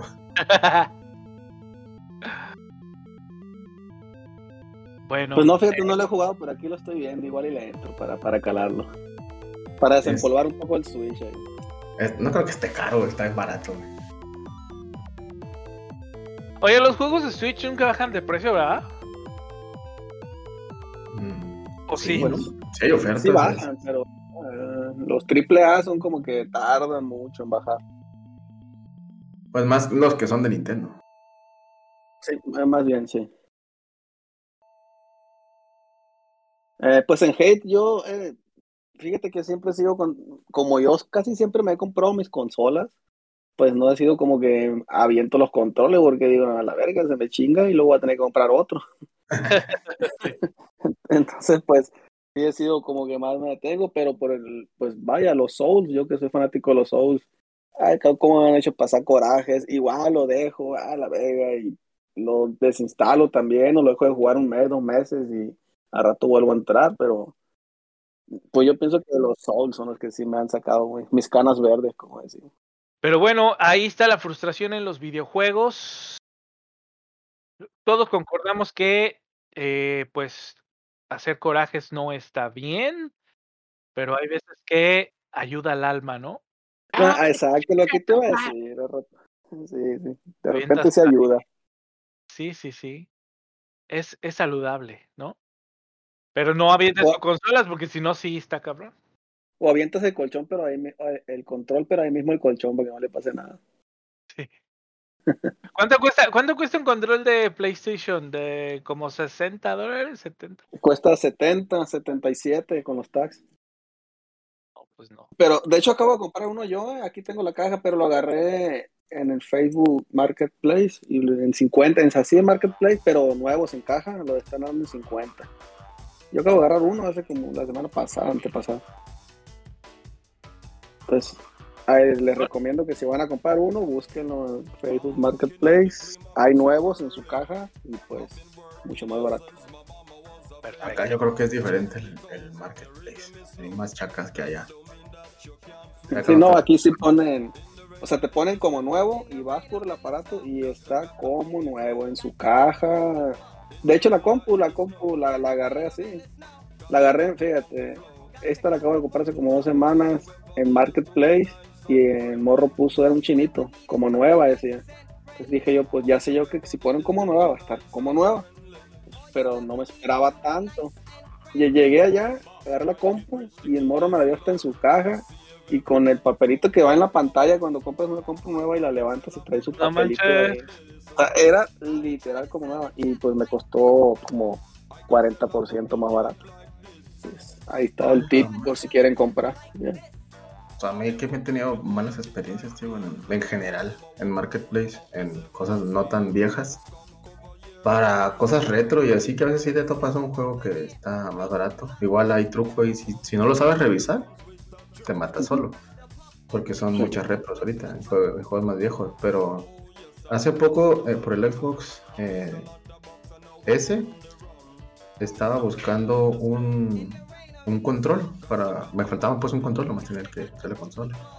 Y quería yo un- el, el negro, el negro carbón. Y Oh, sí, sí. prime- bueno, ese decidí comprar al final, pero primero dije, bueno, o sea, a lo mejor es buen tiempo para hacerme de un Elite. Y busqué un Elite de la, pues, yo que segunda generación, creo que es, ahorita creo que van por la tercera. Sí, creo que sí. Este, busqué un Elite de segunda generación y, y todos, ¿no? Así, cinco horas de uso y las fotos y bien puteados se veía.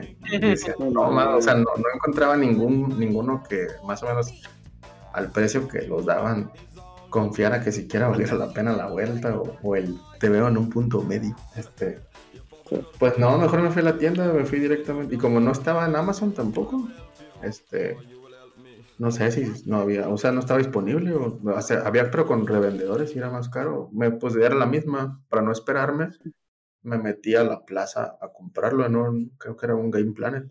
Y pues salió, creo que en 1650 o 1700. 1006. Oye, pues cuestan igual que los de Play 5, ¿no? Sí, pues vale lo mismo. Mira, aquí ahorita entré a Marketplace de Montreal y está un, play- un control negro de PlayStation 5 en Ah, Son 60, más caros. 60 dólares en Marketplace. Fíjate. Y a- Está- aquí cuestan och- 80 más taxes, 88. Entonces, Ah, sí caray. algo. Y aquí está un Nintendo Switch jamás abierto, 350 dólares. Ahí te recomiendo, eh, pronto que, que cheques Marketplace porque yo casi todos mis aparatos ahí los agarro como nuevos. Bueno, pues, eh, ¿qué más? ¿Algo, a- algo que quieran eh, agregar? Eh, ¿Qué están comiendo? ¿Qué, qué comieron? Cómete pan, cómete pan, cómetelo, cómetelo, cómetelo, cómetelo, cómetelo, cómetelo. No, pan, pan. Hasta tú comes pan, fíjate. Pues yo comí hace rato, me comí una rebanada de pastel de limón, de, de tarta de limón, eh, con pues una como crema así, eh, como chantilly arriba. Estuvo muy bueno, un poco empalagoso, pero este, sí me comí otro, otro pedazo más al rato. En la sección de la comida, eh, aprovechando que está Oscar, y creo que- Oscar, digo que no, no, creo que no dijo, no, o no me acuerdo, está en California, Sí, en San Francisco. pues. en San Francisco y Proto está en Montreal, Montreal, ajá. que, que es como más característico de, de las zonas como, A ver, Ah, Proto. yo- Ah, mira, em, aquí hay unos restaurantes eh, que se llaman Tim Hortons, ¿ok? Es ah, una especie entre, ajá, es una especie entre Starbucks y, y lonchería, porque venden unas, pues como unos sándwich, muffin inglés o, o um, bagels. Hay muchos de esos, ¿no? Hay- Sí, sí, no, pues hay, hay como, como, como Oxxos hay en México y aquí hay. Entonces, pues venden café, eh, chocolate caliente, una bebida que se llama vainilla francesa, que es como chocolate que sabe a vainilla. eh, la- y luego las de temporada que ponen las de eh, pumpkin, pumpkin spice y cosas así. Y eh, no es tan fancy, no fancy eh, como, como Starbucks, pero pues tienen casi eh, algunos productos similares. Y bueno, también lo que son muy particulares son las donas, los centros de donas que les llaman Timbits y todo. Hay unas que son como garras de oso, Boston, unos, uno- unos panquecitos rellenos así como de crema pastelera. Ya sabes, los 20 tipos más los todos los que saben a maple más los de temporada y luego salen donas especiales que si compras una dona de estas el dinero que se junte va para los niños con cáncer o etcétera etcétera etcétera. Eh, muchas de las promociones tienen que ver también con cosas de hockey o de jugadores de hockey. Y este pues es el desayuno obligado cuando sales. Antes así salir a carretera pasas por tu Tim Hortons que pues, como ahí les puse un video a, a los bolobancas que es así como una tortita con su salchicha, su huevo, tocino, Desayuno. sí, desayuno. Y está muy bien, está mm, está sabroso, es rápido y sí te llena, te llena un por un rato.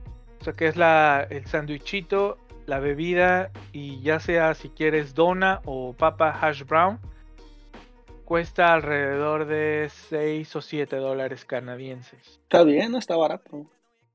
Este. ¿Y, ¿Y tú, Oscar? Fíjate que aquí, pues dejando de lado lo típico de hamburguesas y pizzas y comida china, ¿no? Que como es como que lo que más ves aquí en los restaurantes de comida rápida.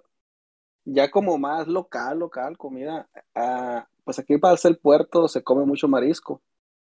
Y en especial hay una sopa que se llama Clam Shoulder Soup. Así es Mm. como una sopa de, de, ¿cómo se dice? De ¿Almeja? sí, de almeja. Entonces, Ah, esa te la dan servida en un, ajá, en un pan, Sí. un pan redondo así, le sacan todo lo de adentro y ya queda como un plato el pan ese, y ahí Sí. te dan la sopita esa. Este, ese es un, es un platillo típico de aquí de San Francisco y, y muy bueno, fíjate, la verdad que está muy bueno y más ahorita con el frito, está como te la dan calientita y está muy rico, es- es- es- esa sopita se la recomiendo si, si un día andan por acá. El último Eh. chowder que comí no estaba rico. Sí, no, esto sí. Bueno, las que yo he comido me han gustado. No, tampoco es que coma cada fin de semana, ¿no? Es como que cada caída de casa, pero muy bueno, la verdad. Más o menos te cuesta como unos 12 dólares el platillo, Ok. el pan ahí. Y, y es eso, también se come mucho, he visto que venden mucho de ese cangrejo de las nieves que salía en el Discovery, ¿no? Mm, Hay como que también aquí hay mucho en el malecón, ahí en, en la zona turística donde está el puente y el malecón y todo eso.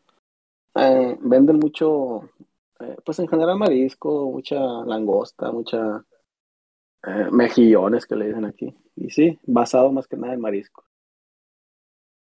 Qué chinga que vivas ahí donde vives tú y no te gusten los mariscos, ¿no? Imagínate.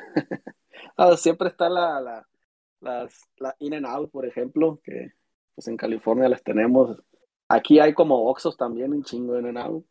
Y ahí les recomiendo como tip el, el Secret Menu. ¿sí? Tienen sus menús secretos. Todas las compañías, por cierto, Burger King, McDonald's, todas tienen su, su menú secreto.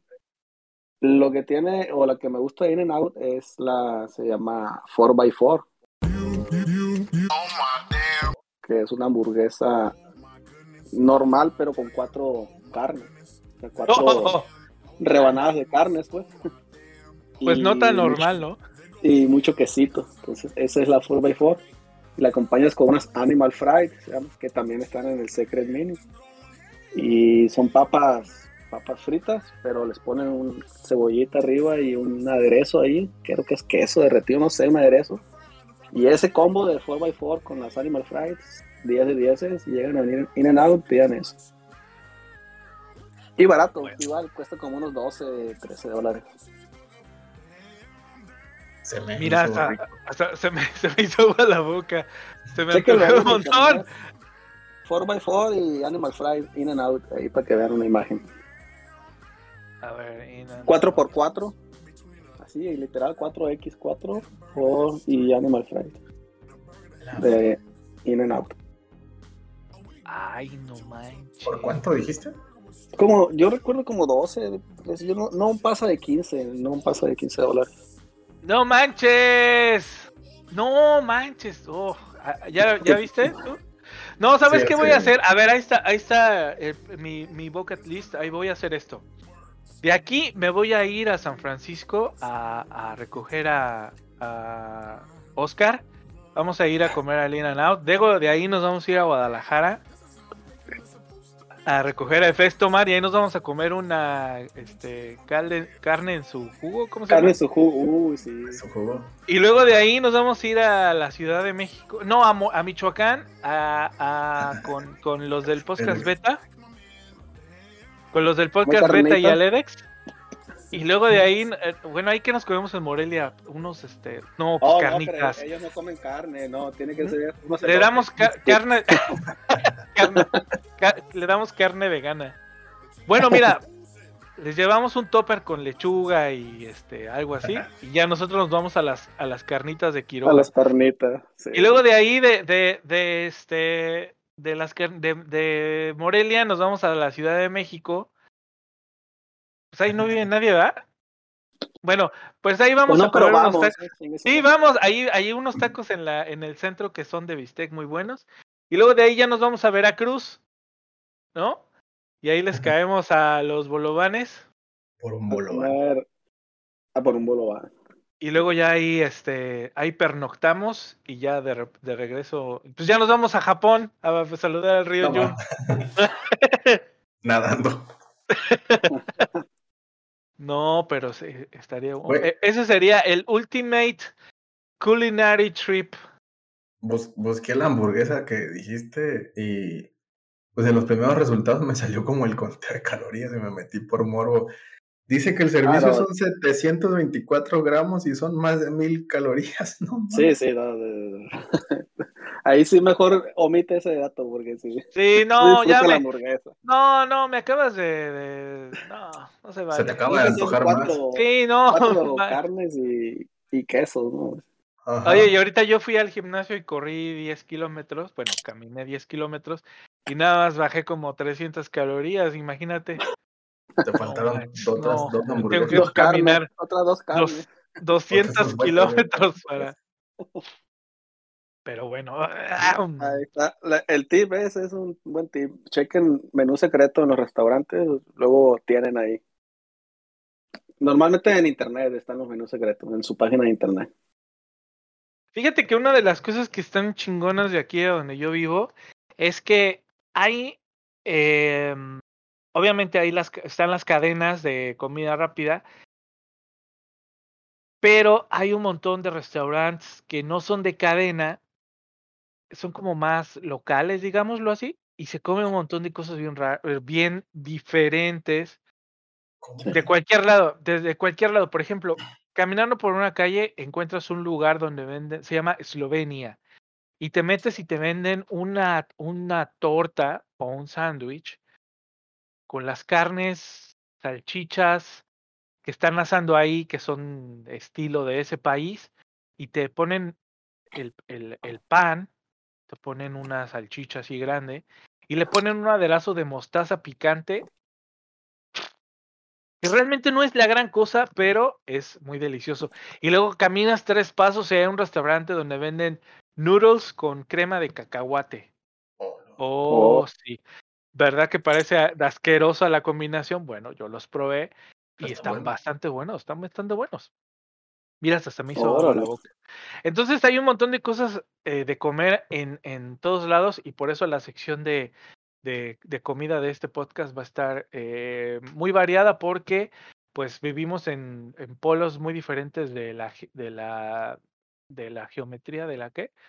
De la geografía, de la geografía, entonces podemos, podemos compartir las cosas. Y si cuando van a comer algo toman fotos, pues las podemos subir al Twitter, ¿no? Para que le enseñen a la gente. Va. Va. Por, mi- Es por más, mi ahorita, parte voy, es todo. voy ahorita esa va a ser mi comida, una 4x4 para Ay, mandarle la foto. ay, hijo de la chingada. Ay, no nos amenazas. Bueno, por Ay, mi parte es todo. ¿Algo más que quieran agregar? ¿Algún otro tema que quieran eh, tomar? Ah, creo que lo guardamos para el que sigue. Lo Sí. para el que sigue. Sí, sí. Señores, muchísimas gracias por haber estado con nosotros en este podcast. Eh, muchísimas gracias, Efes Tomar. No sabes eh, cómo te agradezco tú. em, eh, optimismo, tu, tu, tu, ¿cómo se dice? Tus ganas de ayudar, tus ganas de cooperar, de querer cooperar, tus ganas de estar aquí, de promover nuevas cosas, de que quieras hacerte cargo de tomar más responsabilidades para la producción de este podcast, que realmente está empezando y que la idea era nada más, pues para pasar el rato con mis cuates, con mi hermano, Sí. con, con la, gente que conozco del podcast beta, que realmente, no manches, yo no puedo dejar de agradecerles porque gracias al podcast beta, bueno, que me entretiene mientras estoy trabajando, me informa de, de juegos y de cosas geeks. Eh, le hicieron una recopilación completa de, de Evangelion, que es un anime que cuando lo vi por primera vez dije, what the fuck are me watching? No le entendía absolutamente nada, pero ahí lo desmenuzaron a, a- a- de, de pe a pa, lo hicieron completamente digerible para mí que no lo entendía. Eh, ¿Qué más? Carito, que con su, con su completa desconexión de, de todo lo geek, ahí está y nos hace reír con su ingenuidad. Eh, realmente el podcast beta me ha mostrado gente como ustedes, eh, la oportunidad de jugar eh, con, con otras personas. También por ahí en el podcast, en, en Twitter, déjame, quiero hacer la mención, déjame busco. eh, otro escucha de em, del podcast beta me escribió y me pidió algunos consejos de mi experiencia al emigrar en Canadá. Oh, No, lo- no lo tengo aquí a la mano, pero este Buen tema, ¿eh? Sí, no, no, eh, realmente hay mucha gente que me ha escrito. Se llama Gustavo Mendoza. Eh, sí. eh, está en Chihuahua. Y también, pues hay que invitarlo, ¿no? Eh, Gustavo, si algún día quieres venirte para acá y, y te invitamos al podcast, ¿cierto? Sí, sí, sí. Sí, sí. Aquí hay un montón de espacio.